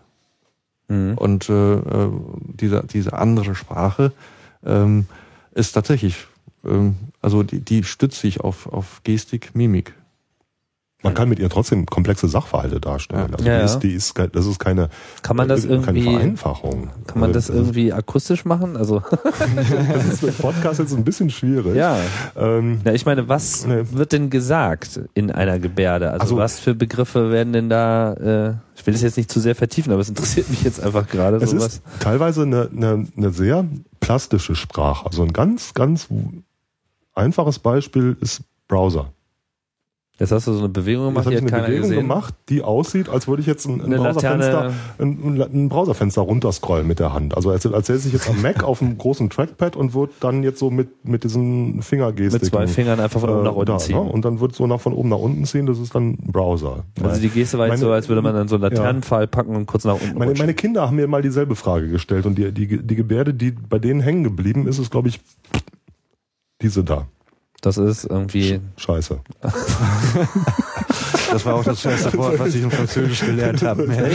Daumen, wie, wie beschreibt man das jetzt? Also Daumen Zwei Fäuste ausgesteckt und, und äh, die, die andere Hand fasst um den Daumen und der Daumen rutscht so nach unten raus. Also das ist Sehr plastisch. Ja, ja. Also es ist, es ist teilweise wirklich, eine- wirklich eine sehr schöne Sprache. Also es macht auch Spaß, einem Gebärdendolmetscher einfach zuzugucken, obwohl man Ja, gar ja. nicht versteht. Ja, das ja, ist, ja. Äh, das, ist, das schon. hat, hat was ganz, ganz, ganz ästhetisches und anmutiges teilweise. Mhm. Aber auch sehr bildlich eben. Die haben aber auch, auch ähm, das Problem, dass, dass ähm, ähm, sie immer ein bisschen hinterherhinken. Also auch die haben natürlich so ähm, Neologismen wie Browser zum Beispiel. Da müssen sich die, Gebär, die, die äh, Gebärdensprachnutzer weltweit erstmal auf eine gemeinsame Gebärde einigen, weil die sind Tun die das mittlerweile das tun die weltweit? mittlerweile. Ja, ja. Also äh, das ist das ist sogar, da haben die einen echten Vorteil, weil weil jemand, der deutsche Gebärdensprache äh, sehr gut beherrscht, der wird mit mit ganz minimaler Einarbeitungszeit sich dann mit einem amerikanischen Gehörlosen unterhalten können. Also das, das American Sign Language ist ist nicht das gleiche wie die deutsche Gebärdensprache, aber sie sind äh, zumindest so ähnlich, dass die sehr schnell miteinander kommunizieren können. Das heißt, so ein Gebärdensprach Esperanto ist eigentlich noch äh, eher greifbar als äh, Im Prinzip ja. Mhm. Im Prinzip ja. ja. Aber, auch da gibt's es gibt Dialekte, also ein, ein, äh, ein, ein norddeutscher äh, Gehörloser äh, gebärdet anders als ein süddeutscher Gehörloser. die haben also da auch ihre eigenen Dialekte teilweise. Aber so, so, solche Gebärden, ähm, die werden tatsächlich am laufenden Band erfunden. Da fällt mir nämlich gerade ein, ich habe äh, letztens für eine Freundin, die zufällig auch Gebärdensprachdolmetscherin ist, äh, ähm, eine kleine Website gemacht und äh, sage ich jetzt einfach mal, das heißt Sichtzeichen und ähm, sie wollte das gebärdet haben, einfach um etwas zu transportieren. Und äh, Sichtzeichen. ja, und da hat sie was gemacht, das ist fotografiert und ähm, das ist jetzt die neue Gebärde für Sichtzeichen. Ja, also Jetzt einfach definiert sozusagen. Genau, ja, also ähm, muss man einfach drauf gucken. Die Hände sind, ähm, also ich kann es ja selbst nicht sehen, ich kann es ja gar nicht beschreiben, aber ich habe einen Alternativtext dafür geschrieben. dreht sich hier alles im Kreis. Ja. Ja, vielleicht ähm, zwei Sachen wollte ich nochmal aufgreifen. Ähm, du hast gerade so gesagt, es ist noch wenig erforscht. Wer, wer forscht denn überhaupt? Wird denn überhaupt geforscht? Ja, es gibt einzelne Projekte, ähm, die werden immer wieder gefördert. Also, äh, also solche Projekte werden immer wieder gefördert, äh, auch im Bereich Behinderung natürlich. Aktion Mensch ist ja äh, auch äh, an solchen Projekten immer wieder beteiligt. Ähm, ich, ich schaue meistens nach USA, weil die sind da ähm, ein Stückchen weiter. Ähm, jetzt fällt mir gerade äh, die Seite nicht ein, das muss ich nach, na, nachher nochmal nachreichen. Aber die, die haben auch ganz schön mitgemischt beim WCAG. Weißt du bestimmt, Thomas. Ähm, die, die, diese Wisconsin, University of Wisconsin. Ja. Ja, also die haben relativ viel äh, zu dem Thema, glaube ich. Ähm, und äh, ist natürlich ähm, schwierig, weil ähm, man verlangt ja von dem äh, von den Webentwicklern, von den Web- Webanbietern, dass sie ähm, ganz schön viel anpassen. Also viele Leute werden ihre Webseiten, ich sag mal, aus äh, journalistischer Sicht äh, vielleicht aufbauen. Also es sollen Informationen da rein, die sollen eine bestimmte Qualität haben. Äh, und diese Qualität definiert man ja irgendwie selbst aus seiner, Ausbildung etc. Ähm, und jetzt kommen äh, Anforderungen der Barrierefreiheit, äh, die sagen, die Texte müssen einfacher sein, die Navigation muss viel simpler sein. Ähm, wir brauchen Symbole zum Beispiel, äh, um Leuten, die also keine Schriftsprachenkompetenz haben, auch bei der Navigation ähm, unterstützen. Und da fällt mir jetzt auch ähm, ein kleines Projekt, wo ich äh, einfach reingeschnuppert bin vor kurzem. Da ging es um das Bloggen, barrierefreies Bloggen für Menschen mit Behinderungen. Und einige Teilnehmer da, die waren, ähm, ähm, ja, die hatten auch eine kognitive Einschränkung. Der eine konnte zum Beispiel nicht lesen. Aber trotzdem ist er immer surfen gegangen. Und ich habe mich gefragt, wie er das macht. Ähm, also die, den Computer bedient hat er mit einer Spracheingabe. Und äh, gelesen wurde mit einer Sprachausgabe. Und um seine Seiten zu finden, hat er immer äh, von seinem Vater die, äh, die, die Favoriten sp- abspeichern lassen. Und dann habe ich mich trotzdem gefragt, wie, wie findet er die wieder? Ja, natürlich an den Favicons. Ne? Also ja, ich fand das ganz spannend. Also das einfach zu beobachten, wie er das macht. Ähm, und ähm, klar, also die Bildsprache ist, spielt da eine wichtige Rolle. Also was sieht man, ähm, was man nicht lesen kann oder nur schwer lesen kann. Die andere Sache, ähm, die du vorhin erwähnt hatte, die wollte ich nochmal vertiefen. Du meintest, äh, es gibt eine äh, Verordnung, eine Bundesverordnung, die jetzt ähm, Webseiten oder sind sogar informationstechnische Systeme, ich weiß nicht, ähm, Barrierefreiheit vorschreibt. Was ist das? Hm. Also die mit den 66 äh, BETV ist die Übersetzung, also die technischen Anforderungen sind die Übersetzung der WCAG 1. Diese WCAG 1 sind ja aus dem Jahr 1999 äh, und die verpflichtet erstmal Bundesbehörden zu, zur Barrierefreiheit in der IT. Also nicht nur Websites, sondern auch ähm, Anwendungen, CD-ROMs etc. von, von wem wurde das jetzt erlassen? Also von, von welchem Ministerium geht das eigentlich aus? Was ist denn das? Ähm, Wir, das ist seitdem ein paar Mal umsortiert worden. Also die Ah. Zuständigkeit ist im Augenblick beim BMAS, ähm, also Arbeit und Soziales. zwischendurch beim BMGS. Äh, ja. Ja, und BMI war auch noch mit dran beteiligt. Ähm, die ausführende Behörde, Innern. Mhm. äh, ausführende Behörde ist im Augenblick das Bundesverwaltungsamt, wenn ich es richtig ähm, Mhm. in Erinnerung habe, in Köln. Ähm, aber dies ähm, im Prinzip eigentlich äh, mittlerweile Geschichte. Mhm. Also Also wie Jan gerade sagte, die, die, die BETV 1.0 nenne ich sie jetzt mal, wie sie im Augenblick noch gilt, BETV. BITV, BITV. Barrierefreie Barrierefrei- Informationstechnik Verordnung. Aha, okay. BITV. Die ähm, aus dem Jahr, wie gesagt, ähm, also die WCAG 1.0 aus dem Jahr 1999. Äh, darauf basiert sie, ist dann infolgedessen ins Deutsche übersetzt worden, in eine Verordnung ähm, gegossen worden. Das W3C hat aber mittlerweile ähm, eine neue Version der WCAG rausgebracht, diese WCAG 2.0, WCAG 2. Wofür steht denn das WCAG? Web Content Accessibility Guidelines, Mhm. also die äh, Zugänglichkeitsrichtlinien für Webinhalte, so ist die. Das heißt aber diese. BITV, auch wenn sie jetzt von Informationstechnik redet, redet auch nur über Webseiten? Im Prinzip schon. Sie Ähm, redet, Im Verordnungstext redet ja. sie über informationstechnische Systeme und CD-ROMs und ich weiß nicht was alles, aber die, die 66 äh, Kriterien, die zu erfüllen sind, sind nur auf Webseiten anwendbar. Also insofern, ähm, Mhm. die gilt, also äh, damit kann man jetzt nicht testen, ob ein Geldautomat zugänglich ist, weil ein Geldautomat eben anders funktioniert als eine Webseite. Ja. Ähm, deswegen, also sie gilt eigentlich, obwohl es in der Verordnung anders steht, ist sie nur auf Webseiten anwendbar. Und die bezieht sich jetzt auch nur auf Bundesbehörden. Oder auch Nein, nein, sie sie bezieht sich, also die, die Bundes-BETV bezieht sich auf, so heißt es im Juristensprech zumindest, äh, Träger öffentlicher Gewalt des Bundes. Das ist also alles, was Bundesrecht ausführt. Mhm. Das sind natürlich die Bundesministerien, die obersten Bundesbehörden. Ähm, es sind aber dann auch irgendwelche Bundesanstalt für, egal was, derer gibt's ja auch genug. Mhm.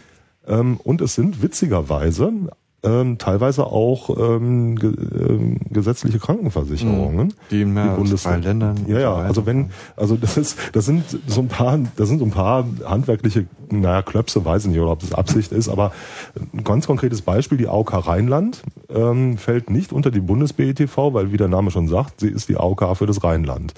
Aber eine kleine Betriebskrankenklasse von irgendeinem metallverarbeitenden Betrieb im Dreiländereck Niedersachsen, Nordrhein-Westfalen, Nordhessen die zufälligerweise Versicherte in allen drei Bundesländern hat, aber irgendwie nur 200 Mitglieder hat. Die fällt unter die Bundesverordnung. Mhm. Ähm, aber die, die AOK Rheinland mit mehreren Millionen äh, Versicherten eben nicht. Oh, aber, aber abgesehen davon, es gibt ja auch Länderverordnungen, die mehr oder weniger parallel, Punkt. Ja, ja, die ja. parallel aufgebaut sind und die, die Ja. beziehen dann die Landesbehörden und die Landesämter, Mhm. wie wie die auch alle heißen, Anstalten äh, und teilweise auch Kommunen bis hin zu Gerichten. Äh, das ist von Bundesland zu Bundesland ein bisschen unterschiedlich. Ja, bei uns in. NRW ist sogar der öffentlich-rechtliche Rundfunk WDR. mit drin. WDR WDR steht explizit mit drin. Genau, ne? ja. Da Äh, gibt's- Hochschulen Ja. auch. Da gibt es unterschiedliche Formen. Also es gibt ein paar Länder, die haben sehr gute Landes-BETV. Es gibt, äh, wie in NRW zum Beispiel, äh, eine ganz geschickte äh, äh, Landes-BETV. Die haben sich nämlich ganz einfach gemacht und haben so ein Auto-Update damit eingebaut.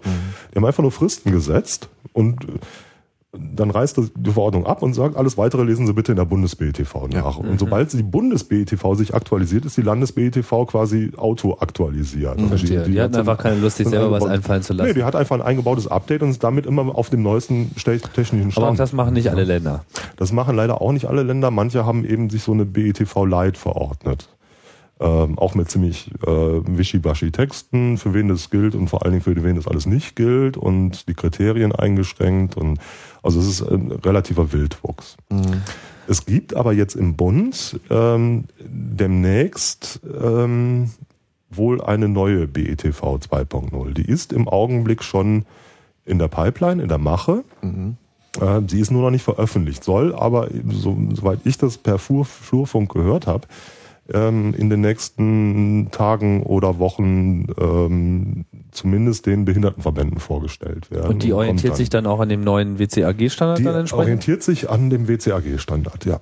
Und damit ist Okay. er auf dem, auf dem Stand von Ende 2008, also wirklich up to date.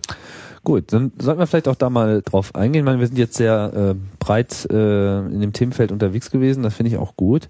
Schwerpunkt sollte ja auch ein bisschen ähm, die Webseiten konkret sein, weil das ist einfach nur mal das, wo, nicht wahr, die meisten Informationen heutzutage einfach landen. Das ist ja auch eure Spezialität. Ähm, jetzt ähm, hast du ja schon gesagt, Thomas, dass die WCAG letztlich auch so ein Spin-off letzten Endes der Aktivitäten des Webstandardprojektes äh, gewesen ist. Was nicht? Hm. Habe ich dich falsch verstanden, dass das nicht auch Hm. Einfluss gehabt hat? Hm. Oder dass das Webstandardsprojekt Einfluss hat darauf? Ich weiß nicht. Das ist sehr eng zusammenhängend. Das ist, ist so Arbeit. Ja, also, gut, das wie auch immer. Also was auch immer da was Ja, äh, beeinflusst haben mag. Äh, Tatsache ist, dass dieses Konsortium irgendwann im, äh, unter dem Dach der W3C mal zusammengekommen ist und die ersten Standards eben 99 Mhm. äh, veröffentlicht hat und jetzt ist neun Jahre lang nicht viel passiert sozusagen. Und jetzt äh, Mhm. gibt es die neue Version. Die ist jetzt, was hast du gesagt, vor drei Wochen rausgekommen? Dezember, Ende Dezember. Ende Dezember 2008 rausgekommen. Was umfasst denn jetzt diese WCAG? Ist das ein gutes Werk? Ist das irgendwie komplexer Paragraphenmüll, den keiner umsetzen kann? Oder ist das ein praktisches äh, Handbuch, was man sich unbedingt mal durchlesen sollte? Wie muss man das nehmen? Es ist ähm, eine ganz, ganz elegante ähm, Richtlinie geworden. Die haben die Leute, die die entwickelt haben, die haben sich teilweise neun Jahre lang bis aufs Messer bekämpft. Ähm, aber sie haben sich immer alle wieder zusammengerauft, äh, weil, es, weil sie doch alle der Meinung waren, irgendwie, das, wir haben einen guten Zweck, für den wir da arbeiten. Wer, wer engagiert sich da in diesen? Oh, das sind jede Menge. Da sind, äh, also IBM hat da sehr viel Geld reingepumpt im Augenblick. Ähm, da sind große Softwarehersteller, Adobe, Microsoft ähm, und so weiter sind da mit drin. Da sind äh, sämtliche Browserhersteller drin vertreten. Es sind ähm, einige äh, Forschungsinstitutionen, ähm, äh, hauptsächlich, also oder sehr viele amerikanische Universitäten, aber auch Fraunhofer aus aus Deutschland ähm, hat da mitgearbeitet. Also es ist quasi Und die ähm, Behindertenverbände. und, und die Behindertenverbände sind natürlich auch immer wieder gehört worden, haben auch mitgearbeitet, Leute auch abgestellt. Ähm, also es ist, man kann wirklich Auch jetzt die sagen, Deutschen, ja. Ähm, nee, die gerade nicht. Weniger. Also da Ah. kam äh, nicht so wirklich viel. Nee. Okay. Nee. Sondern eher Nein. die amerikanischen Ja. Nee, das ist also Auch. weltweit äh, alle außer Deutschland. Alle außer Deutschland haben sich engagiert. Hat das einen Grund? Nein, das, das stimmt, also das kann man so nicht sagen, dass es niemand aus Deutschland engagiert hat, aber es ist, Ihr hättet es ist euch einfach, mehr wünschen äh, können. es, wir hätten uns mehr gewünscht. Das, das ist ganz sicher, ja. okay. Aber es ist, wie gesagt, es ist jetzt eine, eine wirklich, wie ich finde, tolle Richtlinie draus geworden, weil die sehr, sehr verständlich ist. Ähm, die hat eigentlich einen ganz simplen Aufbau. Es gibt nämlich eigentlich nur noch vier Prinzipien, die man äh, sich merken sollte. Die, die sind, es gibt noch keine offizielle deutsche Übersetzung, also die, ich sag mal die, die, die englischen. Äh, diese, diese vier grundlegenden äh, Prinzipien sind, sind perceivable, also wahrnehmbar, operable, also bedienbar, ähm, understandable, verständlich und robust, also technisch robust. Äh, macht ein, ein ziemlich doofes Akronym POR, also P-O-U-R hört sich so nach Arm, so oh, wie schrecklich an.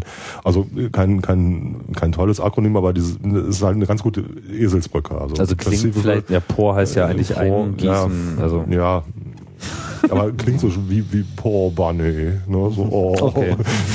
so, ja. hätte man vielleicht die Reihenfolge ändern sollen in, in Ja. O, o Naja, es, es gab, es gab äh, das, das darf man gar nicht sagen, es gab mal noch eine fünfte Richtlinie, die hieß äh, Navigable, also na, navigierbar. navigierbar, mhm. Das machte dann als ein Akronym dann Porn. Das, ist, das geht gar nicht. Naja, also mit, mit, der, mit der Schlagzeile, also Internet Ja. ist for Porn, hätte man dann ja ganz gut werben können. Ja, aber nee, das ist nein, aber, aber ähm, das ist äh, also das sind das sind wirklich die grundlegenden Prinzipien, auf die man sich als als Webentwickler, als Webdesigner einfach einlassen Okay, die muss, ersten die drei, gelten. die ersten drei verstehe ich, die vierte verstehe ich nicht. Also perceivable, operable, understandable, das ist alles understandable, Ja. aber was ist mit robust gemeint? Das ist im Technisch Prinzip die. Unterstüt die, die, die Unterstützung der, der, der anderen W3C-Standards. Also schreib ähm, dein HTML so, dass äh, Browser da draußen vernünftigen Dokumentenbaum generieren können, zum Beispiel. Nicht nur Ja? die jetzigen, Also sondern auch ein die Beispiel. Auch und zwar auch zukünftige Browser. Ja, also äh, maximize compatibility with current and future user agent und dann including assistive technologies. Verstehe. Also bau äh, Sachen ein, äh, damit äh, Benutzeragenten im weitesten Sinne jetzt und in Zukunft damit klarkommen. Das, Das ist heißt- dann technisch robust. dieser robuste Teil ist eigentlich nichts anderes als dann so der Verweis auf die anderen Standards. Nicht ganz, weil diese, diese einzelnen ähm, Punkte, also das ist ganz interessant bei, bei der WTRG 2. Ähm, die besteht aus dem normativen Teil, wo, worüber wir gerade gesprochen haben. Also diese vier, Richt, äh, vier Prinzipien mit einzelnen Richtlinien, ich, so ungefähr 20, ich habe sie nicht gezählt, aber so un- ungefähr. Und die verweisen wieder auf andere Dokumente. Ähm, und da steht allerhand drin. Äh, also das sind die eigentlichen Techniken, die man berücksichtigen kann. Es fängt bei HTML an und geht hin bis, bis, bis Area. Ne? Also ähm, und da, da gibt's Beispiele, also eine kurze Erläuterung mit einem kleinen Beispiel Mhm. und weiterführende Links zu jedem dieser einzelnen ähm, Richtlinien. Und das ist natürlich ähm, etwas komplexer, weil für eine Richtlinie gibt's dann halt ähm, ja so einzelne, also noch granular auf, granularer aufgeschlüsselte ähm, Einzelkriterien, ähm, wie man mit Grafiken, Überschriften und was weiß ich im Zusammenhang mit einer bestimmten Richtlinie umgehen soll. Und dann gibt's dann für jeden, die, für, für jedes ähm, dieser einzelnen Kriterien dann eben diese ähm, beschriebenen, also diese Beschreibungen mit, äh, mit, mit Beispielen. Diese Techniken, die ich einsetzen kann, um den einen Punkt zu erfüllen. Also wir haben quasi an der Spitze haben wir die vier Prinzipien, dann haben wir so einen Mittelbau, das sind, äh, ich meine nur zwölf Punkte wären das insgesamt. Ähm, das ist das ist dann der der normative Teil der Richtlinie. Also das ist wirklich dann der äh, de facto Standard, den dann auch zum Beispiel ein Gesetzgeber nehmen könnte und daraus eben dann eine BETV 2.0 machen könnte. Wie diese äh, Punkte dann zu erfüllen sind, das steht wieder, wie der Jan sagt, dann eben in Techniken, die sind nicht normativ. Die sind ähm, einfach erklärende Texte dazu. Die sind allein schon deswegen nicht normativ, damit das W3C die äh, schneller ändern kann. Wenn es irgendwas, ups, Nö, nö, ist alles okay. ähm, wenn es, äh, wenn die auch normativ wäre, dann würden die einem viel strikteren Prozess äh, unterliegen, um wieder geändert werden zu können, wenn es technische Änderungen im, im, im Web gab und so weiter. Aber da, die sind der eigentliche äh, Kern der Richtlinie für Webentwickler. Also wenn Webentwickler sich damit beschäftigen müssen, die sollten auf jeden Fall die vier Prinzipien mal gelesen haben, mal davon gehört haben, den ganzen Mittelbau vergessen. Der Mittelbau ist wirklich nur für Leute, die Verordnungen schreiben oder die Prüftools schreiben oder, oder äh, äh, Testverfahren entwickeln und so weiter. Und die Techniken, die ganz hinten dran hängen, das sind, ist der eigentlich interessante Teil dann wieder für Webentwickler. Und da gibt's vom W3C eine ganz wunderbare äh, Checkliste, das werden wir auch noch dann den Link nachliefern, äh, wo man sich das selber zusammenklicken kann. Also die haben quasi so die magische Technikenschrumpfungsliste äh, Liste erstellt, wo man sagen kann, also heute mache ich jetzt nur CSS.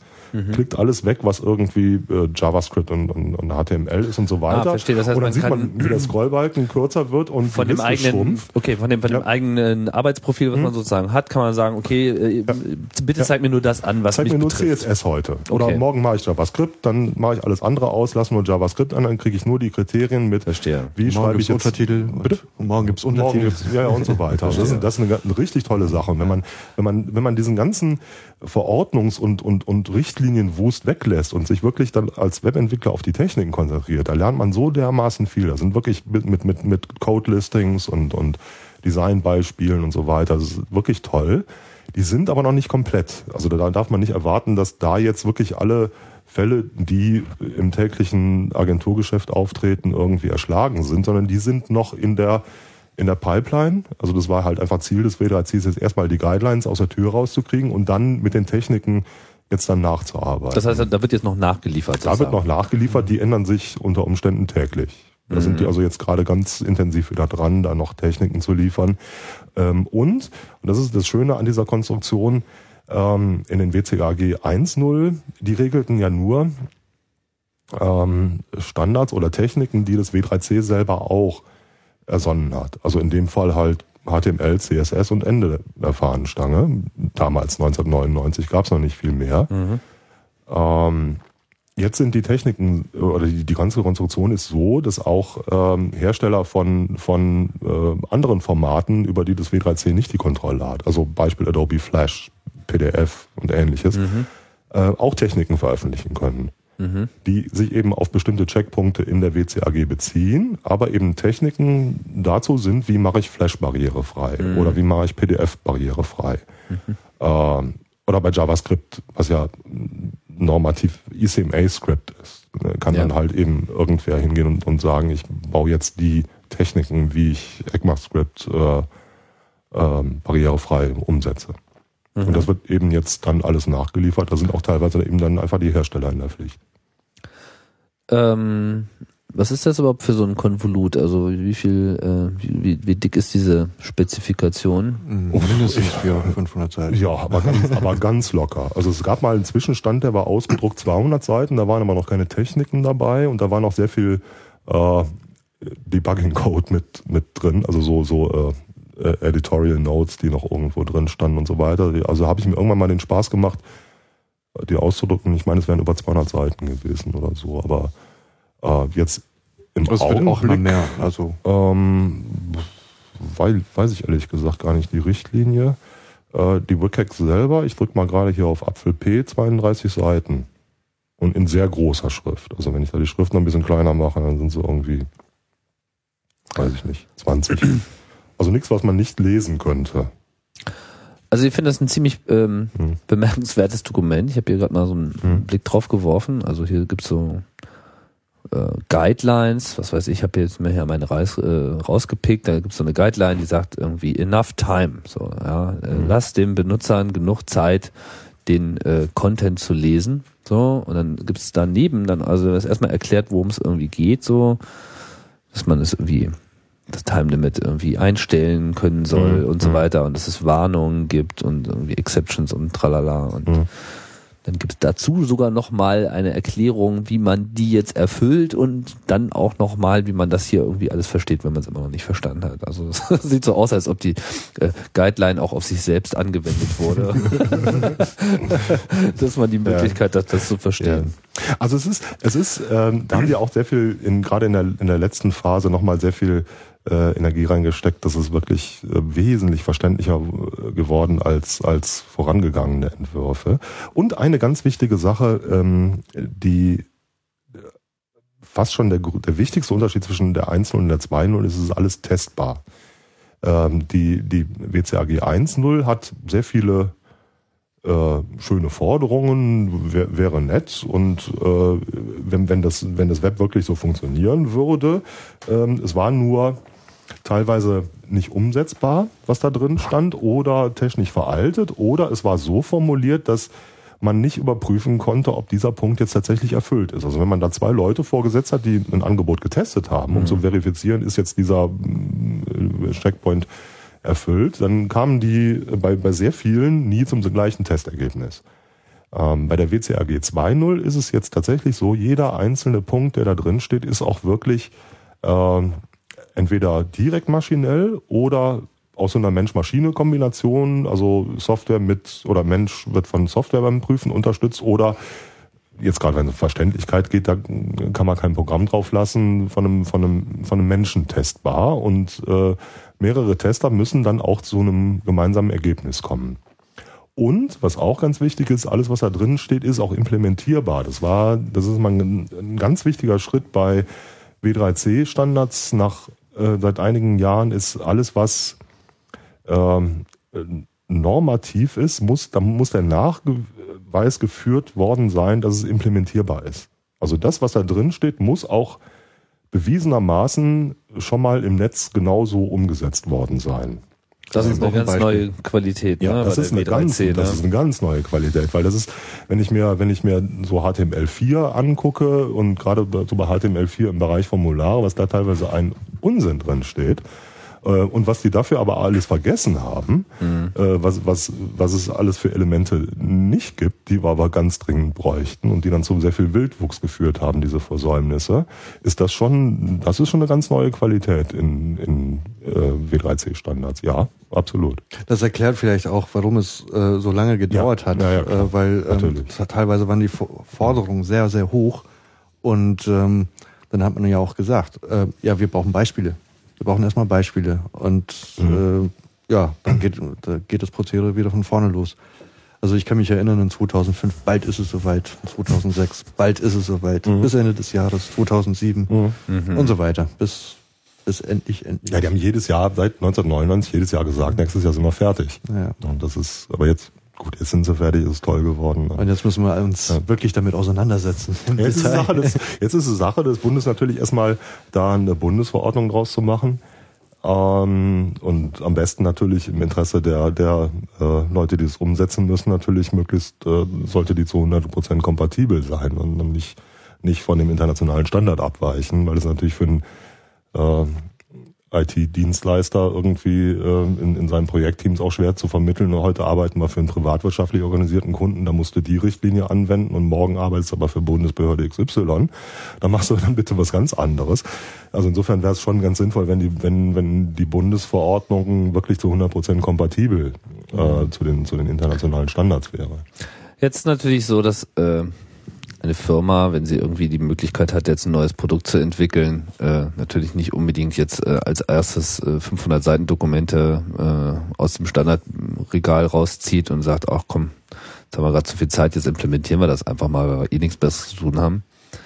Ihr werdet da ja sicherlich auch einige Erfahrungen mit gesammelt haben. Was ist denn, was ist denn die Motivation, die eine Firma eigentlich, ähm, ja, also wie soll die Firma, eine Firma eine Motivation entwickeln, was hat sie davon sozusagen, sich diesen Standard anzuschauen? Also ich meine, ich kann das ja auch alles ignorieren irgendwie. Ich baue hier mein Start-up, ich habe da irgendwie meine Zielgruppe, die sind alle ganz jung, haben alle ganz viel Geld, sind alle ganz begeisterungsfähig und so weiter. Und dann kommen die alle und dann ist alles prima. So, bei einer Behörde ist klar, das ist äh, eine andere Geschichte. Die sind jetzt auch gesetzlich dazu verpflichtet, das zu machen. Aber auch wer verpflichtet wird, äh, quält sich ja eher, als dass er da Begeisterung hat. Also was was ist, was hat man davon, wenn man sowas wie die WCAG in seine Webseite mit einbaut oder die äh, Guidelines, die Richtlinien, die da drin sind, berücksichtigt? Ja, man kann das ja verschiedentlich sehen. Also ähm, ich kann vielleicht mit einer kleinen Geschichte äh, einfach beginnen. Ähm, mein Vater ist normal gesund, sage ich mal, etwas älter, aber ähm, über 70. Und äh, wenn er jetzt äh, irgendwo fliegen möchte in Urlaub, der fährt als Rentner vielleicht zwei, dreimal im Jahr irgendwo hin, ähm, entscheidet er, also seine, seine Entscheidung ähm, beruht einzig allein darauf, wie chaotisch die Webseite ist. Also wenn eine Seite chaotisch ist, nicht damit klarkommt und sagt, nee, da kauft er nicht. Also ganz klar, dann geht er dann halt eben zu der Konkurrenz. Ähm, Und äh, Barrierefreiheit hat natürlich ein bisschen was mit Aufgeräumtheit zu tun, ganz klar. Ähm, wenn etwas übersichtlich ist, haben sich die Leute oft halt vor lange Gedanken gemacht. Ähm, ähm, dann sind meistens auch Strukturen äh, berücksichtigt worden. Ähm, man spricht eben größere Zielgruppen an und zum Beispiel eben die Senioren.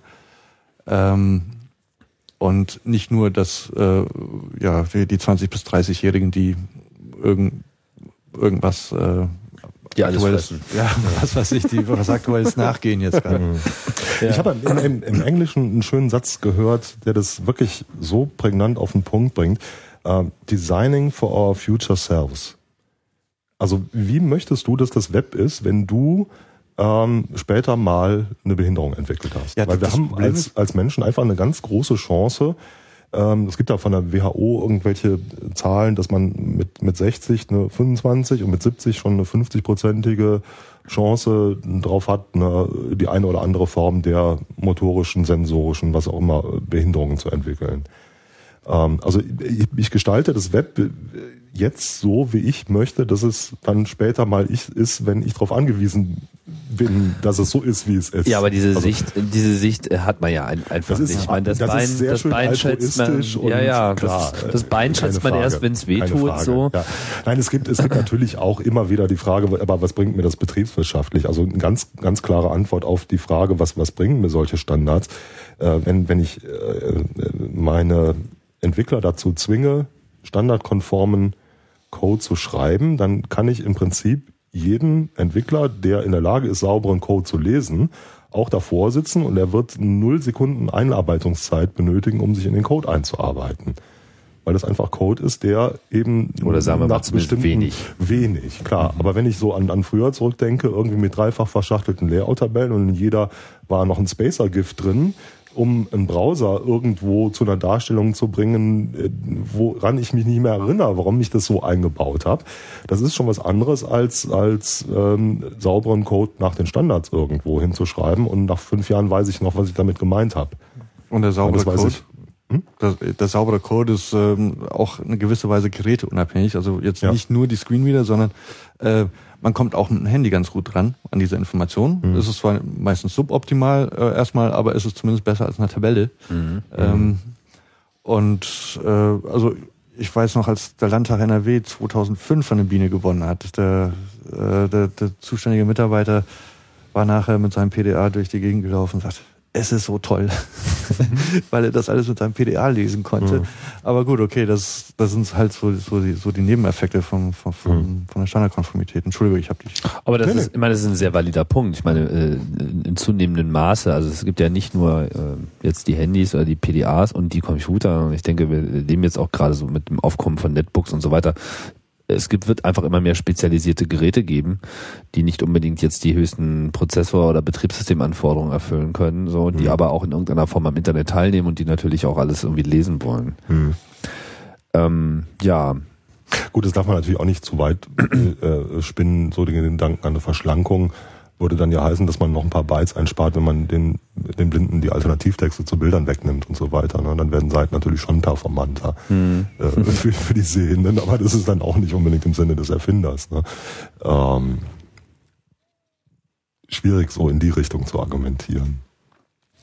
Also ich habe so den, äh, den Eindruck, eigentlich auch aus meiner äh, Erfahrung heraus, dass man in dem Moment, wo man, also wenn, wenn ich mir diese Guidelines so anschaue, ich blätter so ein bisschen durch dieses äh, Ding, so es ist mal so, erzeugt den Inhalt, dass er irgendwie so und so dargestellt werden kann, versucht irgendwie alternative Beschreibungen äh, ranzumachen, das ist ja eigentlich so ein bisschen Mhm. so der, der, der Klassiker, aber eben auch so wie die, die Sache eben mit der Zeit, die ich schon erwähnt habe, oder eben auch diese, kannst du mit der Tastatur benutzen, äh, oder so, sollte mit der Tastatur benutzbar sein.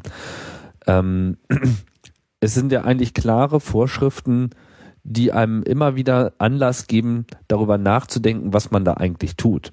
Und in dem Moment, wo es auch testbar ist, ähm, schafft man ja auch, meine, du hast schon gesagt, so Einarbeitungszeit neuer Mitarbeiter ist auf jeden Fall auch äh, so ein Aspekt, aber ich habe immer festgestellt, wenn ich solche Methodiken auf mein Werk anwende, dann frage ich mich einfach auch immer selber, ja, was, was mache ich da eigentlich und Mhm. äh, vermeide eigentlich auch bestimmte Fehler, Mhm. äh, weil man einfach ein Framework sozusagen hat zur Überprüfung der eigenen, der eigenen Struktur. Ja. Könnt ihr das so Ja, Bestätigen, absolut. Kann, ja. kann ich so unterschreiben, ja. ja.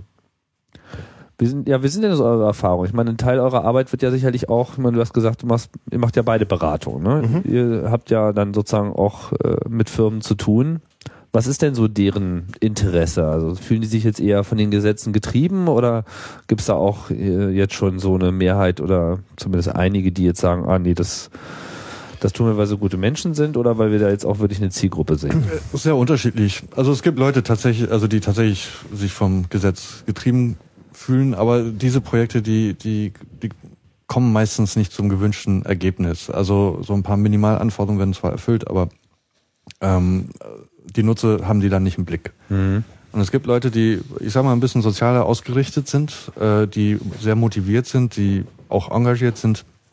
Und diese äh, befassen sich erstmal mit dem Thema. Und natürlich im ersten Wurf, äh, da schafft man nicht die Barrierefreiheit. Da schafft man äh, vielleicht äh, 20, 30, vielleicht auch 50 Prozent, je nachdem.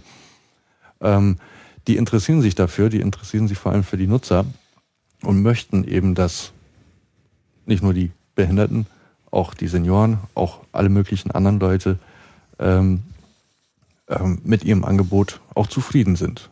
Und mhm. das, das ist für mich eigentlich eine selbstverständliche Haltung. Ich meine, wenn ich als äh, Berater irgendwo bin, dann möchte ich ja auch, dass meine Kunden zufrieden sind. Also ich muss denen gute Informationen geben, richtige Informationen.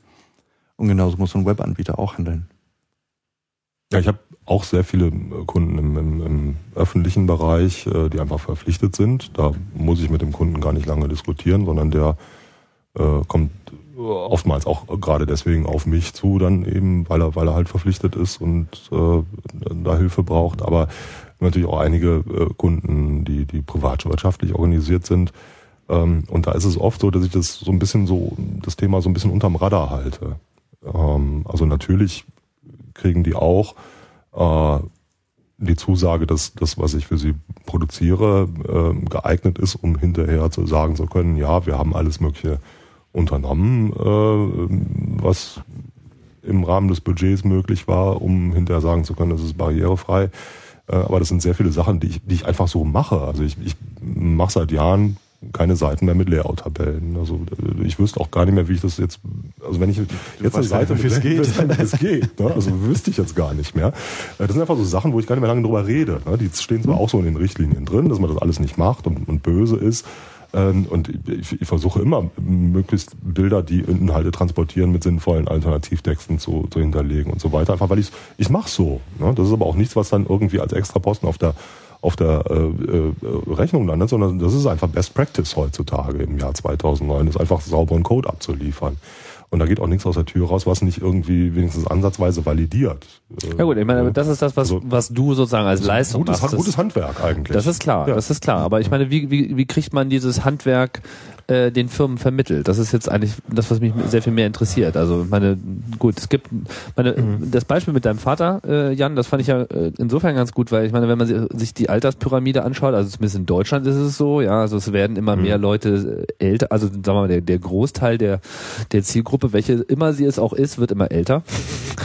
Und klar, wenn man älter wird, dann äh, sind Sehschwächen so ein Thema Verständnisschwächen, äh, Schwächen, sag ich mal. Mhm. Ja, also wie hast du es vorhin schon gesagt, äh, chaotische Webseite. Ja. Mhm. Und das spricht ja eigentlich auch so für dieses chaotische ist es ja dann, wenn es keine Struktur hat.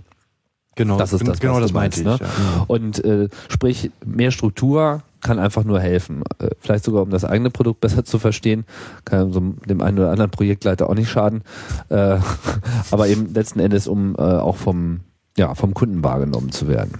Also ich denke, ein, ein Aspekt, was, also was, was ich auf vielen Seiten vorfinde, ähm, ist das, also ist mein persönlicher Eindruck, dass die Webanbieter diese Websites so nutzen, wie, wie man, ähm, was weiß ich, so ein Blatt Papier benutzt. Also es wird so konzipiert, äh, wie, wie eine Werbebroschüre.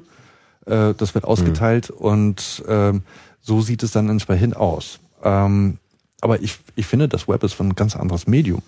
Ähm, und wenn ich einen Werbeprospekt bei mir in, äh, im Postfach finde, ähm, ich kann es lesen, wenn ich mich inter dafür interessiere, dann kann ich da irgendwo anrufen oder, oder was weiß ich. Aber im Web, wenn ich irgendwas nicht mag, weil es einfach schlecht aufbereitet ist, weil ich damit nicht klarkomme, weil es chaotisch ist oder sowas, dann werde ich selbstverständlich zum, zur Konkurrenz gehen. Also es gibt viele Möglichkeiten, ich sag mal, in Urlaub mir, zu fliegen. Ja. Mir geht's auch mit Werbebroschüren so. Ja, ja, gut, okay. Aber ähm, manchmal steht da gerade die Couch, die man gesucht hat. Ne? Oder, ja. ähm, also das passiert schon mal und äh, das meiste landet natürlich im Altpapier, mhm. das ist klar. Aber man guckt schon drauf. Ne? Also ich jetzt nicht, aber andere. Ja, die Frage war ja auch, wie, wie, wie kriegt man das in äh, Unternehmen verkauft? Äh, oder wie, wie, wie argumentiert man das?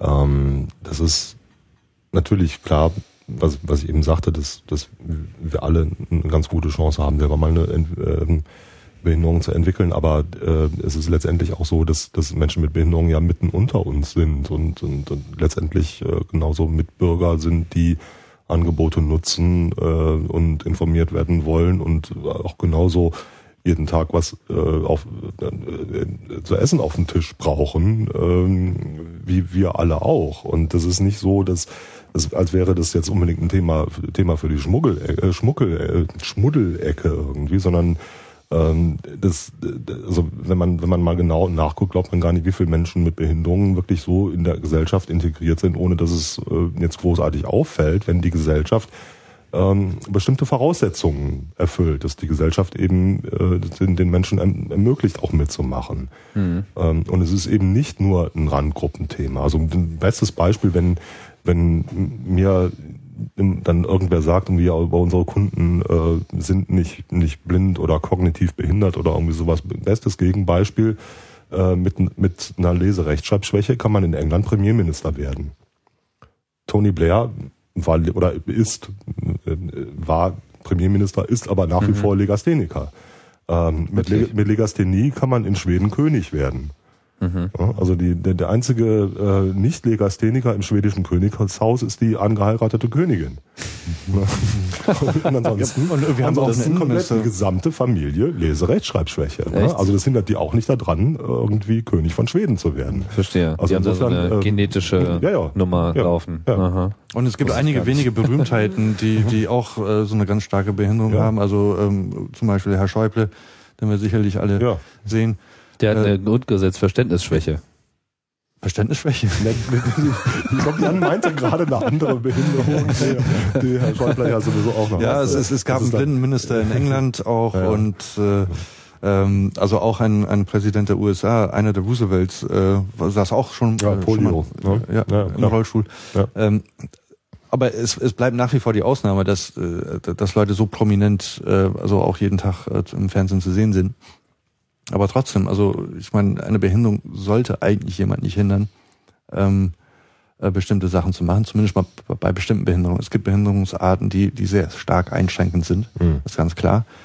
Ähm, aber viel, also viele sind nur teilweise eingeschränkt und können also sind leistungsfähig auf jeden Fall. Ja, wer weiß schon, mit wie viel Blinden er es zu tun hatte, als er bei seiner Hotline für was weiß ja, ich angerufen hat. Ja, ne? Zum Beispiel. Also, ja. ja, sicher. Ja, es gibt es gibt ganz klare Grenzen. Also es gibt sicher Behinderungsformen, ähm, die äh, den Nutzer tatsächlich effektiv davon abhalten, das Internet äh, produktiv zu nutzen. Also wenn jemand äh, wirklich von Geburt an taubblind ist, ähm, der hat äh, in der Regel ganz andere Probleme ähm, als äh, Probleme bei der Computernutzung, ähm, sondern das sind viel grundlegendere Schwierigkeiten.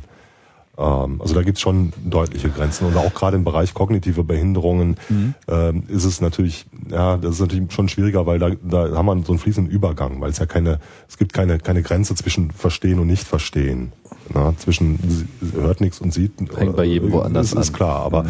der, der, der Übergang zwischen, zwischen Verstehen und Nicht-Verstehen ist ja auch eher ein fließender und kann unter Umständen dann doch noch erlernt werden mit einem gewissen Training und so weiter.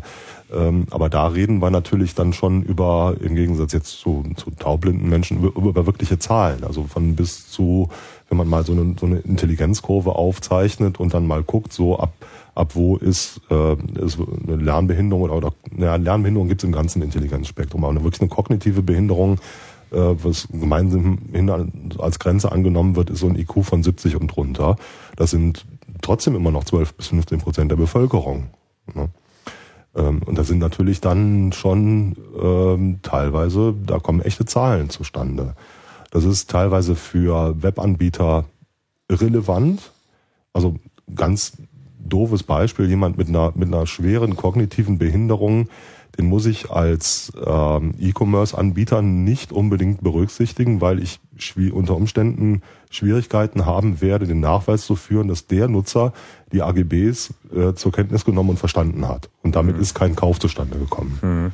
wenn, wenn, wenn ich das nicht nachweisen kann. Ne? Mhm. Also da gibt's auch da gibt's ganz deutliche Grenzen, wo man sagen kann, sorry, da können wir jetzt als Anbieter von Webseiten nichts mehr machen. Da sitzt so ein großes Problem vor dem Computer, dass, dass wir das nicht abfangen können. Aber es ist halt, wie gesagt, es ist ein fließender Übergang und letztendlich ist es die Aufgabe der, der, der Richtlinien, die, die Grenze dieses Übergangs immer noch ein bisschen weiter zu verschieben. Also mhm. jedes Jahr können wir noch ein bisschen mehr machen und noch ein bisschen mehr machen. Was sind denn so eure, wenn man jetzt vielleicht mal von den großen Organisationen und den Firmen mit äh, unbegrenzten Budgets mal äh, weggehen und vielleicht auch mal so den kleinen Webdesigner ansprechen. Ich meine, wann auch immer ich eine neue Webseite mal aufsetze, denke ich mir halt auch immer wieder so, hm, was, was könnte ich denn jetzt mal so alles berücksichtigen? Ne? Gerade wenn das so ein, naja, so Freizeitprojekt ist, dann hat man natürlich jetzt was Besseres zu tun, als vielleicht die komplette WCAG durchzuarbeiten. Aber vielleicht habt ihr ja mal so ein paar Tipps oder vielleicht aber ich würde gerne mal sowas hören so was ist was ist denn so das Wichtigste? Also was was sollte man denn auf jeden Fall äh, äh, machen? Was sind vielleicht so ein paar Sachen die auch ansonsten ganz praktisch sind? Das heißt wenn man die macht wo man auch noch andere Vorteile hat. Also was ist so die Best of? Und äh, an dich natürlich Jan auch so die Frage was hilft dir sozusagen jetzt als also was hilft Sehbehinderten äh, am meisten? Also welche blöden Fehler kann man da äh, von vornherein vermeiden, um es nicht äh, sinnlos inkompatibel zu gestalten? Ich glaube, um es vorwegzunehmen, eine, eine Checkliste oder sowas wirst du nicht bekommen, ähm, weil es sehr stark davon abhängt, wen du jetzt genau vor dir hast. Also ich jetzt als äh, Screenreader-Nutzer mag natürlich gerne, wenn eine Seite gut strukturiert ist, durchdacht. Mhm. Also für mich leicht lernbar. Jede Seite ist auch ein bisschen anders. Da gibt es auch nicht die goldene Regel. Also zum Beispiel dass eine Überschrift Ebene 1 den Inhalt einläutet. Das mag ich persönlich sehr gerne. Wenn du auf einfach für alle gehst, äh, ich weiß gar nicht, wie der aktuelle Stand ist, aber früher gab es drei H1. Zwei waren vor, der, vor dem Inhalt. ähm, gut, dann muss ich dreimal auf die 1 drücken. Auch kein Problem. Ich mhm. komme damit klar. Mhm. Ähm, aber generell, also auch äh, ja, Tabellenlisten, also Datentabellenlisten und alles andere, was äh, strukturiert werden kann, sollte aus meiner Sicht strukturiert werden. Aber schwierig wird schon, wenn du, wenn du jetzt äh, ein, so verschiedene Sehbehinderte fragst. Die einen werden sagen, äh, große Schrift, die anderen werden sagen, gute Kontraste. Ähm, ein Farbblinder könnte sagen, äh, bitte kein Rot. Warum auch immer. Ne? Also es, es, es gibt so viele unterschiedliche Gründe, warum jemand äh, sich eingeschränkt fühlt. Nee, das ist klar, aber ja. ich meine, vielleicht gibt es ja einfach so ein paar Sachen, mit denen man jetzt den meisten nicht unbedingt äh, ein Problem schafft, sondern vielleicht oder den also meisten also auf jeden Fall immer hilft. Für, für, für, den, äh, für den Einstieg würde ich sagen, ähm, ein standardkonformer Seitenaufbau mit HTML und CSS ist schon mal nicht schlecht. In welchen Standard sollte man da folgen? Ja. Kein, keine Layout-Tabellen. Das ist Layout-Tabellen sind bäh. Also alles, was mit Layout und äh, klar Formatierung zu tun hat, bitte äh, in die CSS. Äh, die Seite sollte also in diesem Anfangsstadium natürlich äh, möglichst ähm, auch ohne JavaScript funktionieren. Also der ganze Informationsaufbau dieser Seite sollte erstmal mit HTML realisiert worden sein, schön strukturiert und mit dem CSS dann eben so gestaltet, wie man es eigentlich haben machen möchte oder ungefähr haben möchte. Ähm, dann muss man ist dieser neue Trend zum, zu, hin zu Ajax und so äh, interaktiven Webseiten, wo dann auch viel im Client ausgeführt wird, ist das ein Problem? Äh, kein grundsätzliches Problem. Es ist im Detail manchmal schon ein Problem. Also es, es gibt da ähm, so leichte Inkompatibil Inkompatibilitäten manchmal. Also äh, Latency Issue ist ein solches Thema, wo ähm, also wenn dynamisch was geändert wurde auf der Seite ohne das Zutun des Nutzers, da kriegt der Screenreader das gar nicht mit. Also aber wenn der äh, wenn der Screenreader-Nutzer ein, ein Formular irgendwie angecheckt, also ein Checkbox angecheckt hat oder sowas, dann kriegt er die Veränderung schon mit. Mhm. Ähm, das Problem hier ist eigentlich eine ganz andere. Der, der Screenreader-Nutzer muss wissen, wo auf der Seite sich was geändert hat. Ne? Mhm, also ja. wir be bewegen uns hier schon im Bereich Usability für Screenreader mhm, mhm ähm, und eine, eine, pauschale Lösung ist da äh, eigentlich gar nicht gegeben. Da gibt es aber die wunderbare ähm, magische Spray-on Instant Accessibility Lösung vom W3C. Aha. Diese, Bin ich äh, gespannt. Nein, das, es ist in der Tat, es ist in der, ja, das ist wirklich, das, das könnte wirklich eine Wunderwaffe werden. Also es ist, es ist in der Tat ein Problem, was der Jan sagt. Ähm, das hängt ein bisschen wieder mit der Art und Weise zusammen, wie manche Hilfsmittel ähm, funktionieren. Also ganz grob vereinfacht gesagt, so ein Screenreader ähm, baut sich ein Modell der Seite on load, sobald die Seite geladen ist und mhm. schreibt die in so einen virtuellen Puffer rein und aus dem bedient er sich. Und da bedient er sich so lange, bis irgendwie die Seite neu geladen wird. Wenn die aber nicht Oder wirklich Teil davon, klassisch ja. neu lädt, sondern eben nur per Ajax irgendwie der aktuelle Börsenkurs da reingeschoben wird oder irgendwas anderes passiert, dann kann und wird es passieren, dass der Screenreader, das, dass manche Screenreader das unter Umständen nicht mitkriegen, wenn man nicht, sie nicht explizit darauf hinweist. Und das ist der wichtige Punkt. Es gibt ähm, einen Standard, der ist zwar noch in der Entwicklung beim W3C, ähm, nennt sich Way Area, also W-A-I und dann Bindestrich ARIA, A-R-I-A, äh, steht für Accessible Rich Internet Applications. Und das ist im Prinzip der, das, das, der fehlende Puzzlestein, der damals bei äh, der Spezifikation von HTML4 vergessen wurde. Da sind sehr viele Sachen drin, für die es äh, zum Beispiel in HTML4 keine Entsprechung gibt, aber die in sehr vielen Widgets gebraucht werden.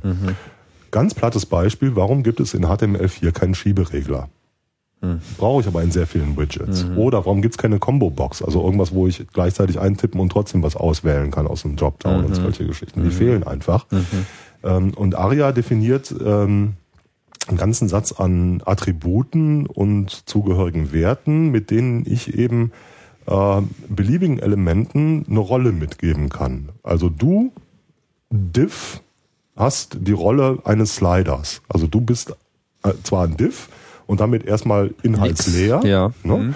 äh, semantisch wertbefreit quasi. Aber was da drin aber ist, was soll da drin ist, hat sein. die Rolle eines Sliders und damit und das wird eben ähm, dann ähm, vom Browser und der Accessibility API eben auf die Controls, die so ein Betriebssystem nativ zur Verfügung stellt, gemappt.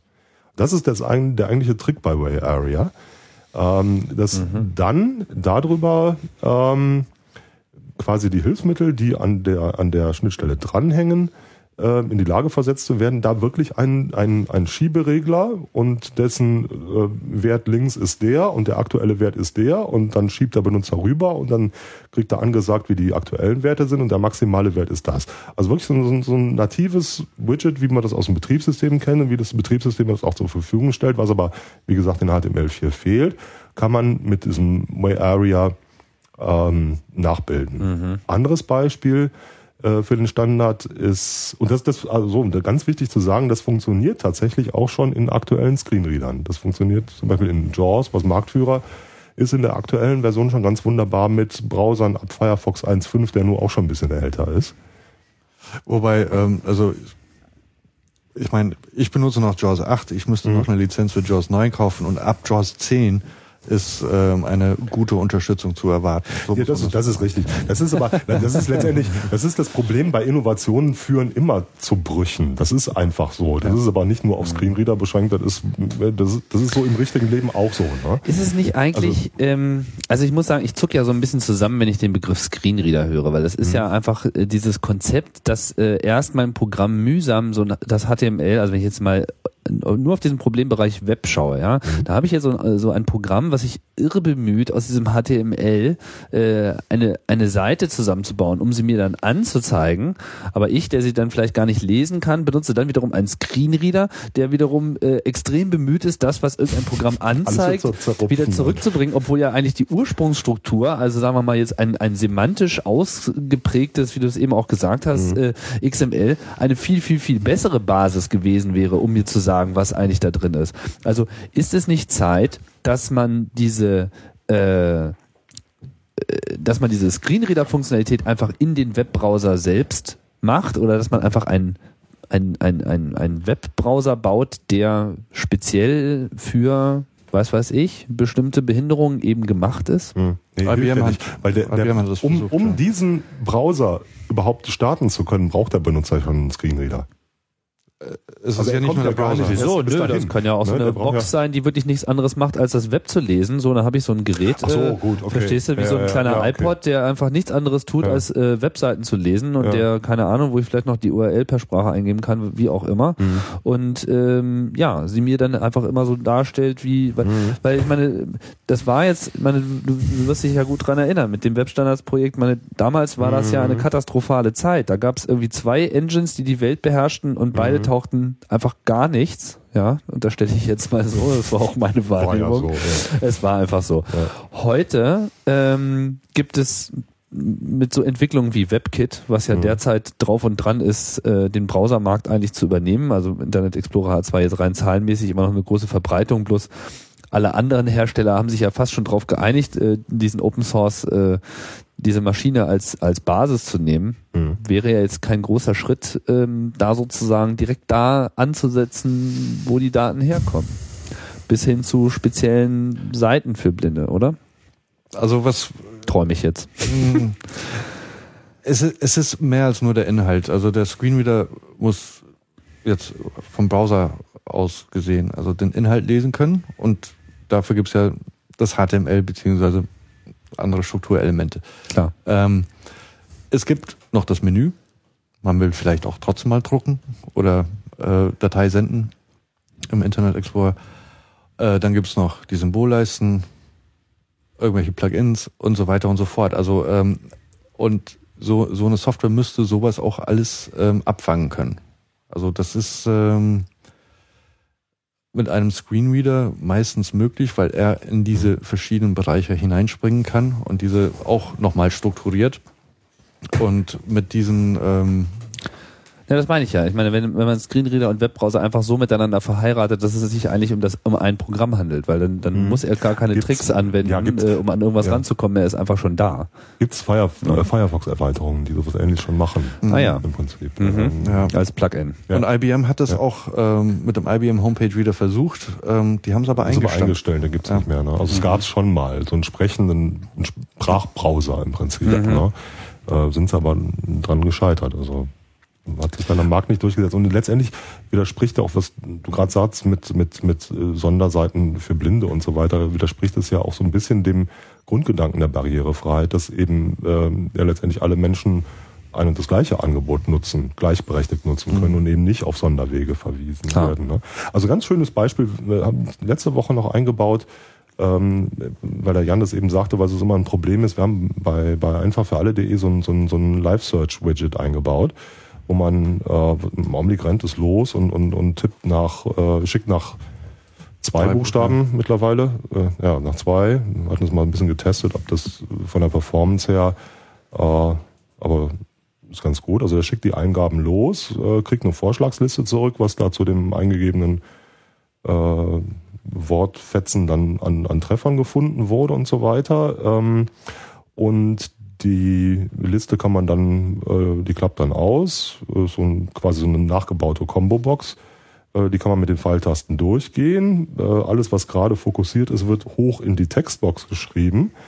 Ähm, und da sind jetzt eben so ein paar Sachen drin ähm, aus dem diesem kommenden Way Area Standard. Ähm, der sagt nämlich, ähm, und das löst dieses Problem, was, was Jan eben meinte, dass Screenreader das nicht immer mitkriegen, wenn es Änderungen gab. Man kann eben über dieses ARIA ähm, über bestimmte Attribute dem Screenreader sagen, Achtung, hier gibt's eine, eine Änderung und dann gibt's eben zu diesem Attribut verschiedene Werte von, äh, sagt dem Nutzer irgendwann mal Zeit, wenn er gerade mal irgendwie eine Pause gemacht hat, bis hin zu ähm, assertive oder rude zum Beispiel, also das äh, wirklich unverschämt, also unterbrecht den Nutzer Rude, an der. Art, ja, ja, das, das, der Wert ist rude, ne?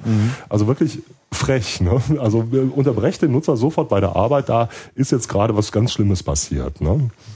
Ähm, und darüber kann man eben ähm, dann auch dem, dem Screenreader mitteilen, äh, da hat sich was geändert und aktualisiert diesen virtuellen Buffer automatisch, den der Screenreader ansonsten äh, bis zum St. Nimmerleinstag ohne Reload nicht aktualisiert hätte und so weiter. Also das, auch das Problem kriegt man damit gelöst. Ähm, Ja, also da, wenn, wenn sich jemand äh, mal für, für ein Beispiel von, wie, wie man dieses Way Area in der Praxis umsetzt, ähm, einfach mal dabei einfach für alle in den Quelltext gucken, in der linken Spalte dieses Suchwidget oder so ist damit eben aufgebaut. also der Webseite kann man auf jeden Fall schon mal ansehen, dass äh, ähm, Accessib also Accessibility zu berücksichtigen nicht unbedingt bedeutet, dass man irgendwie eine schlecht funktionierende Webseite äh, machen muss, sondern ganz im Gegenteil, eigentlich da auch alle Optionen offen steht. Ähm, ich würde jetzt so zum Abschluss, und ich denke, wir haben jetzt so hier unsere Themenziele schon so weitgehend äh, erreicht. Du äh, ihr hattet ja auch einen, ähm, einen Podcast, der gerade nicht läuft, äh, hast du ja schon gesagt. Ähm, was mich mal interessieren würde, ist, wie jetzt, ähm, wir sind ja hier in einem Podcast, welche, welche Rolle Podcasts ähm, so spielen können, also inwieweit da Accessibility für so Audioinhalte auch definiert sind oder ein Thema sind? Oder sind die an sich schon Accessibility? Oder? Nee, das kann man so nicht sagen. Man muss es erstmal immer angucken. Ne? also, also ein, ein, kleines Anekdötchen zum Thema Podcast, was wir in den, in den Benutzertests zum, zum Biene Award ähm, von, von einigen Blinden gehört haben, ist, dass die ähm, gerne Podcasts nicht in den integrierten Flash-Playern sich anhören, ähm, sondern ähm, wirklich einen, einen klassischen Lad mir einen MP3-Link runterhaben wollen. Aber nicht, weil Flash böse ist, sondern weil die sich den runterladen und in einem anderen Player abspielen und den dann da auf schneller stellen. Mhm. Weil Blinde ähm, enorm drauf trainiert sind, sehr schnell sehr viel Sprache aufnehmen zu können. Also wenn man sich mal neben einen Blinden setzt und dem zuhört, also ein gut trainierter Blinder mit einem wirklich fitter, mit einem Screenreader, hat den auf wie viele Worte pro Minute, würdest du sagen? Auf jeden Fall ist Richtig. es nicht, also, also nicht ich, verständlich. Ich, ich verstehe nichts mehr. Ich verstehe kein Wort mehr, weil die die Sprache so schnell gestellt haben. Ähm, und das war, das hat aber jetzt nichts mit, mit Accessibility zu tun. Also der, der, der, das, der Podcast ist natürlich für den Blinden genauso zugänglich, äh, ob er jetzt, den jetzt schneller machen kann oder nicht. Gut, aber, aber, es ist einfach, Darbietung das ja war, das war wirklich, also das ist bei mhm. mir so hängen geblieben. Einfach, das war so, ein so ein Kriterium, was sehr viele Blinde gesagt haben, ihre Ansprüche an Podcasts wäre irgendwie, sie wollen den schneller stellen, weil das nervt sie, sie so lange langsame Sprache, wie wir Sehenden miteinander sprechen, hören mhm. zu müssen. Und das, das kann ich nur bestätigen, also auf einfach für alle wieder, weil da, da gibt's halt äh, ab und zu mal einen Podcast, ähm, da gibt's ja auch aber immer ein Transkript. Und mhm. der Transkript ist auch berechtigt, also und zwar für diejenigen, die äh, einen Podcast nicht hören können. Klar. Aber auch, also nicht nur für Gehörlose, sondern auch für Blinde in dem ja. Fall, weil ich lese den Podcast immer im Text mit meinem Screenreader ähm, das ist, das geht einfach viel schneller. Also. ja, das heißt, das, ja. das eigentliche Vorlesen ist schon eher Accessibility für Sehende, ja, ja, die nicht so Absolut. gut hören, ja, so äh, verstehen. Also ich denke, ein Podcast hört man mehr so im Hintergrund und äh, das, das läuft so nebenbei, man bügelt mhm. oder trinkt seinen Tee oder was weiß ich. Ja, oder und, joggt im Wald. Ja, mhm. irgend sowas. Und mhm. ähm, Gruß an alle, die jetzt gerade im Wald joggen. Ja. Und ich, äh, also ich, ich lese meistens nur Fachbeiträge äh, und äh, da will ich möglichst schnell durch, weil also ein Teil weiß ich mhm. und, und ich, ich brauche nicht die ständigen Wiederholungen.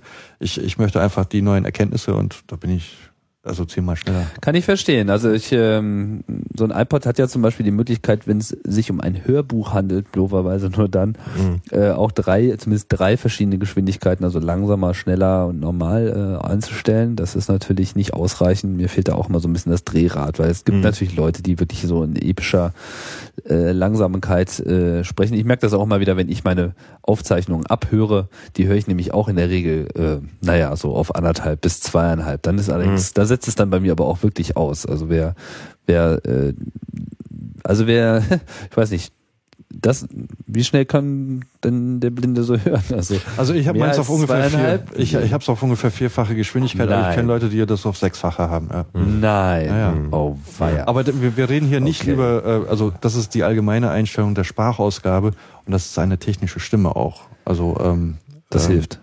Ja, die technische Stimme ist relativ, ja, okay. Ich würde sagen genau, also man, man trainiert sich ja selbst. Als ich mhm. damit angefangen habe, war es ganz langsam. Als ich das besagte Buch in 2004, 2005 geschrieben habe, ähm, habe ich das immer intensiver benutzt und immer wieder die Geschwindigkeit erhöht. Und irgendwann habe ich gemerkt, der ist schneller als ich. Ich konnte ja sehr schlecht sehen. Ne? Und ähm, ja, das war so die Phase, wo ich dann auf Sprachausgabe umgestiegen bin. Ne? Weil der einfach mhm. schneller. Und seitdem hat sich es auch noch beschleunigt. Mhm. Ja, vielleicht zum Abschluss nochmal so ähm, die Frage nach den äh, Ressourcen. Wir haben ja schon so einige genannt. Also es gibt natürlich die WCAG, äh, über die wir jetzt viel geredet haben, und diese WAI-ARIA-Spezifikation, ähm, die ja auch zum W3C-Projekt gehört. Ne? Also WAI steht für Web, Web Accessibility Initiative. Initiative ne? Ja. Mhm. Ähm, Sonst noch irgendwas? Einfach für alle hatten wir erwähnt. Äh, deine alte Webseite, die aktualisiert gehört, aber keine falschen Informationen enthält. Barrierefreies Webdesign.de. Was würde euch sonst noch so einfallen? Natürlich der Biene, äh, der Biene-Preis heißt es heutzutage. Ne? Biene-Wettbewerb, ja, da gibt's ja Award auch ein. Prüfverfahren, ähm, ist auch bei Eva auf den Seiten ähm, verlinkt, äh, wird aber wie jedes Jahr wahrscheinlich auch im nächsten Jahr wieder überarbeitet werden. Das Prüfverfahren, also ähm, meine, meine Lieblingsressource im Augenblick das, das Opera Developer Network.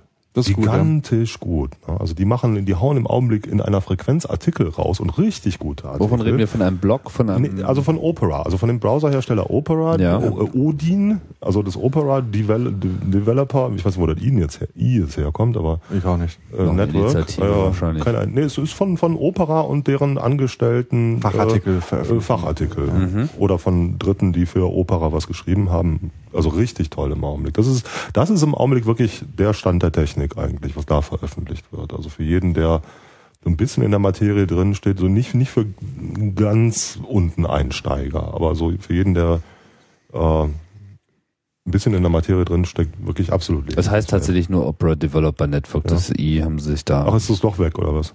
Da war mal irgendwie ja, Opera, drin. das sind doch auch so Skandinavier, die haben es doch da mit ja, ja. ihren Göttern. Aber wo, wo kommt das A eigentlich im WASP für Web Standards Project? Das wollte ich dich schon immer fragen. Da müsstest du jetzt äh, den Herrn Zeltmann fragen, der hat sich das ausgedacht irgendwie. Ähm, äh, Das hat, äh, Jeffrey, if you're listening.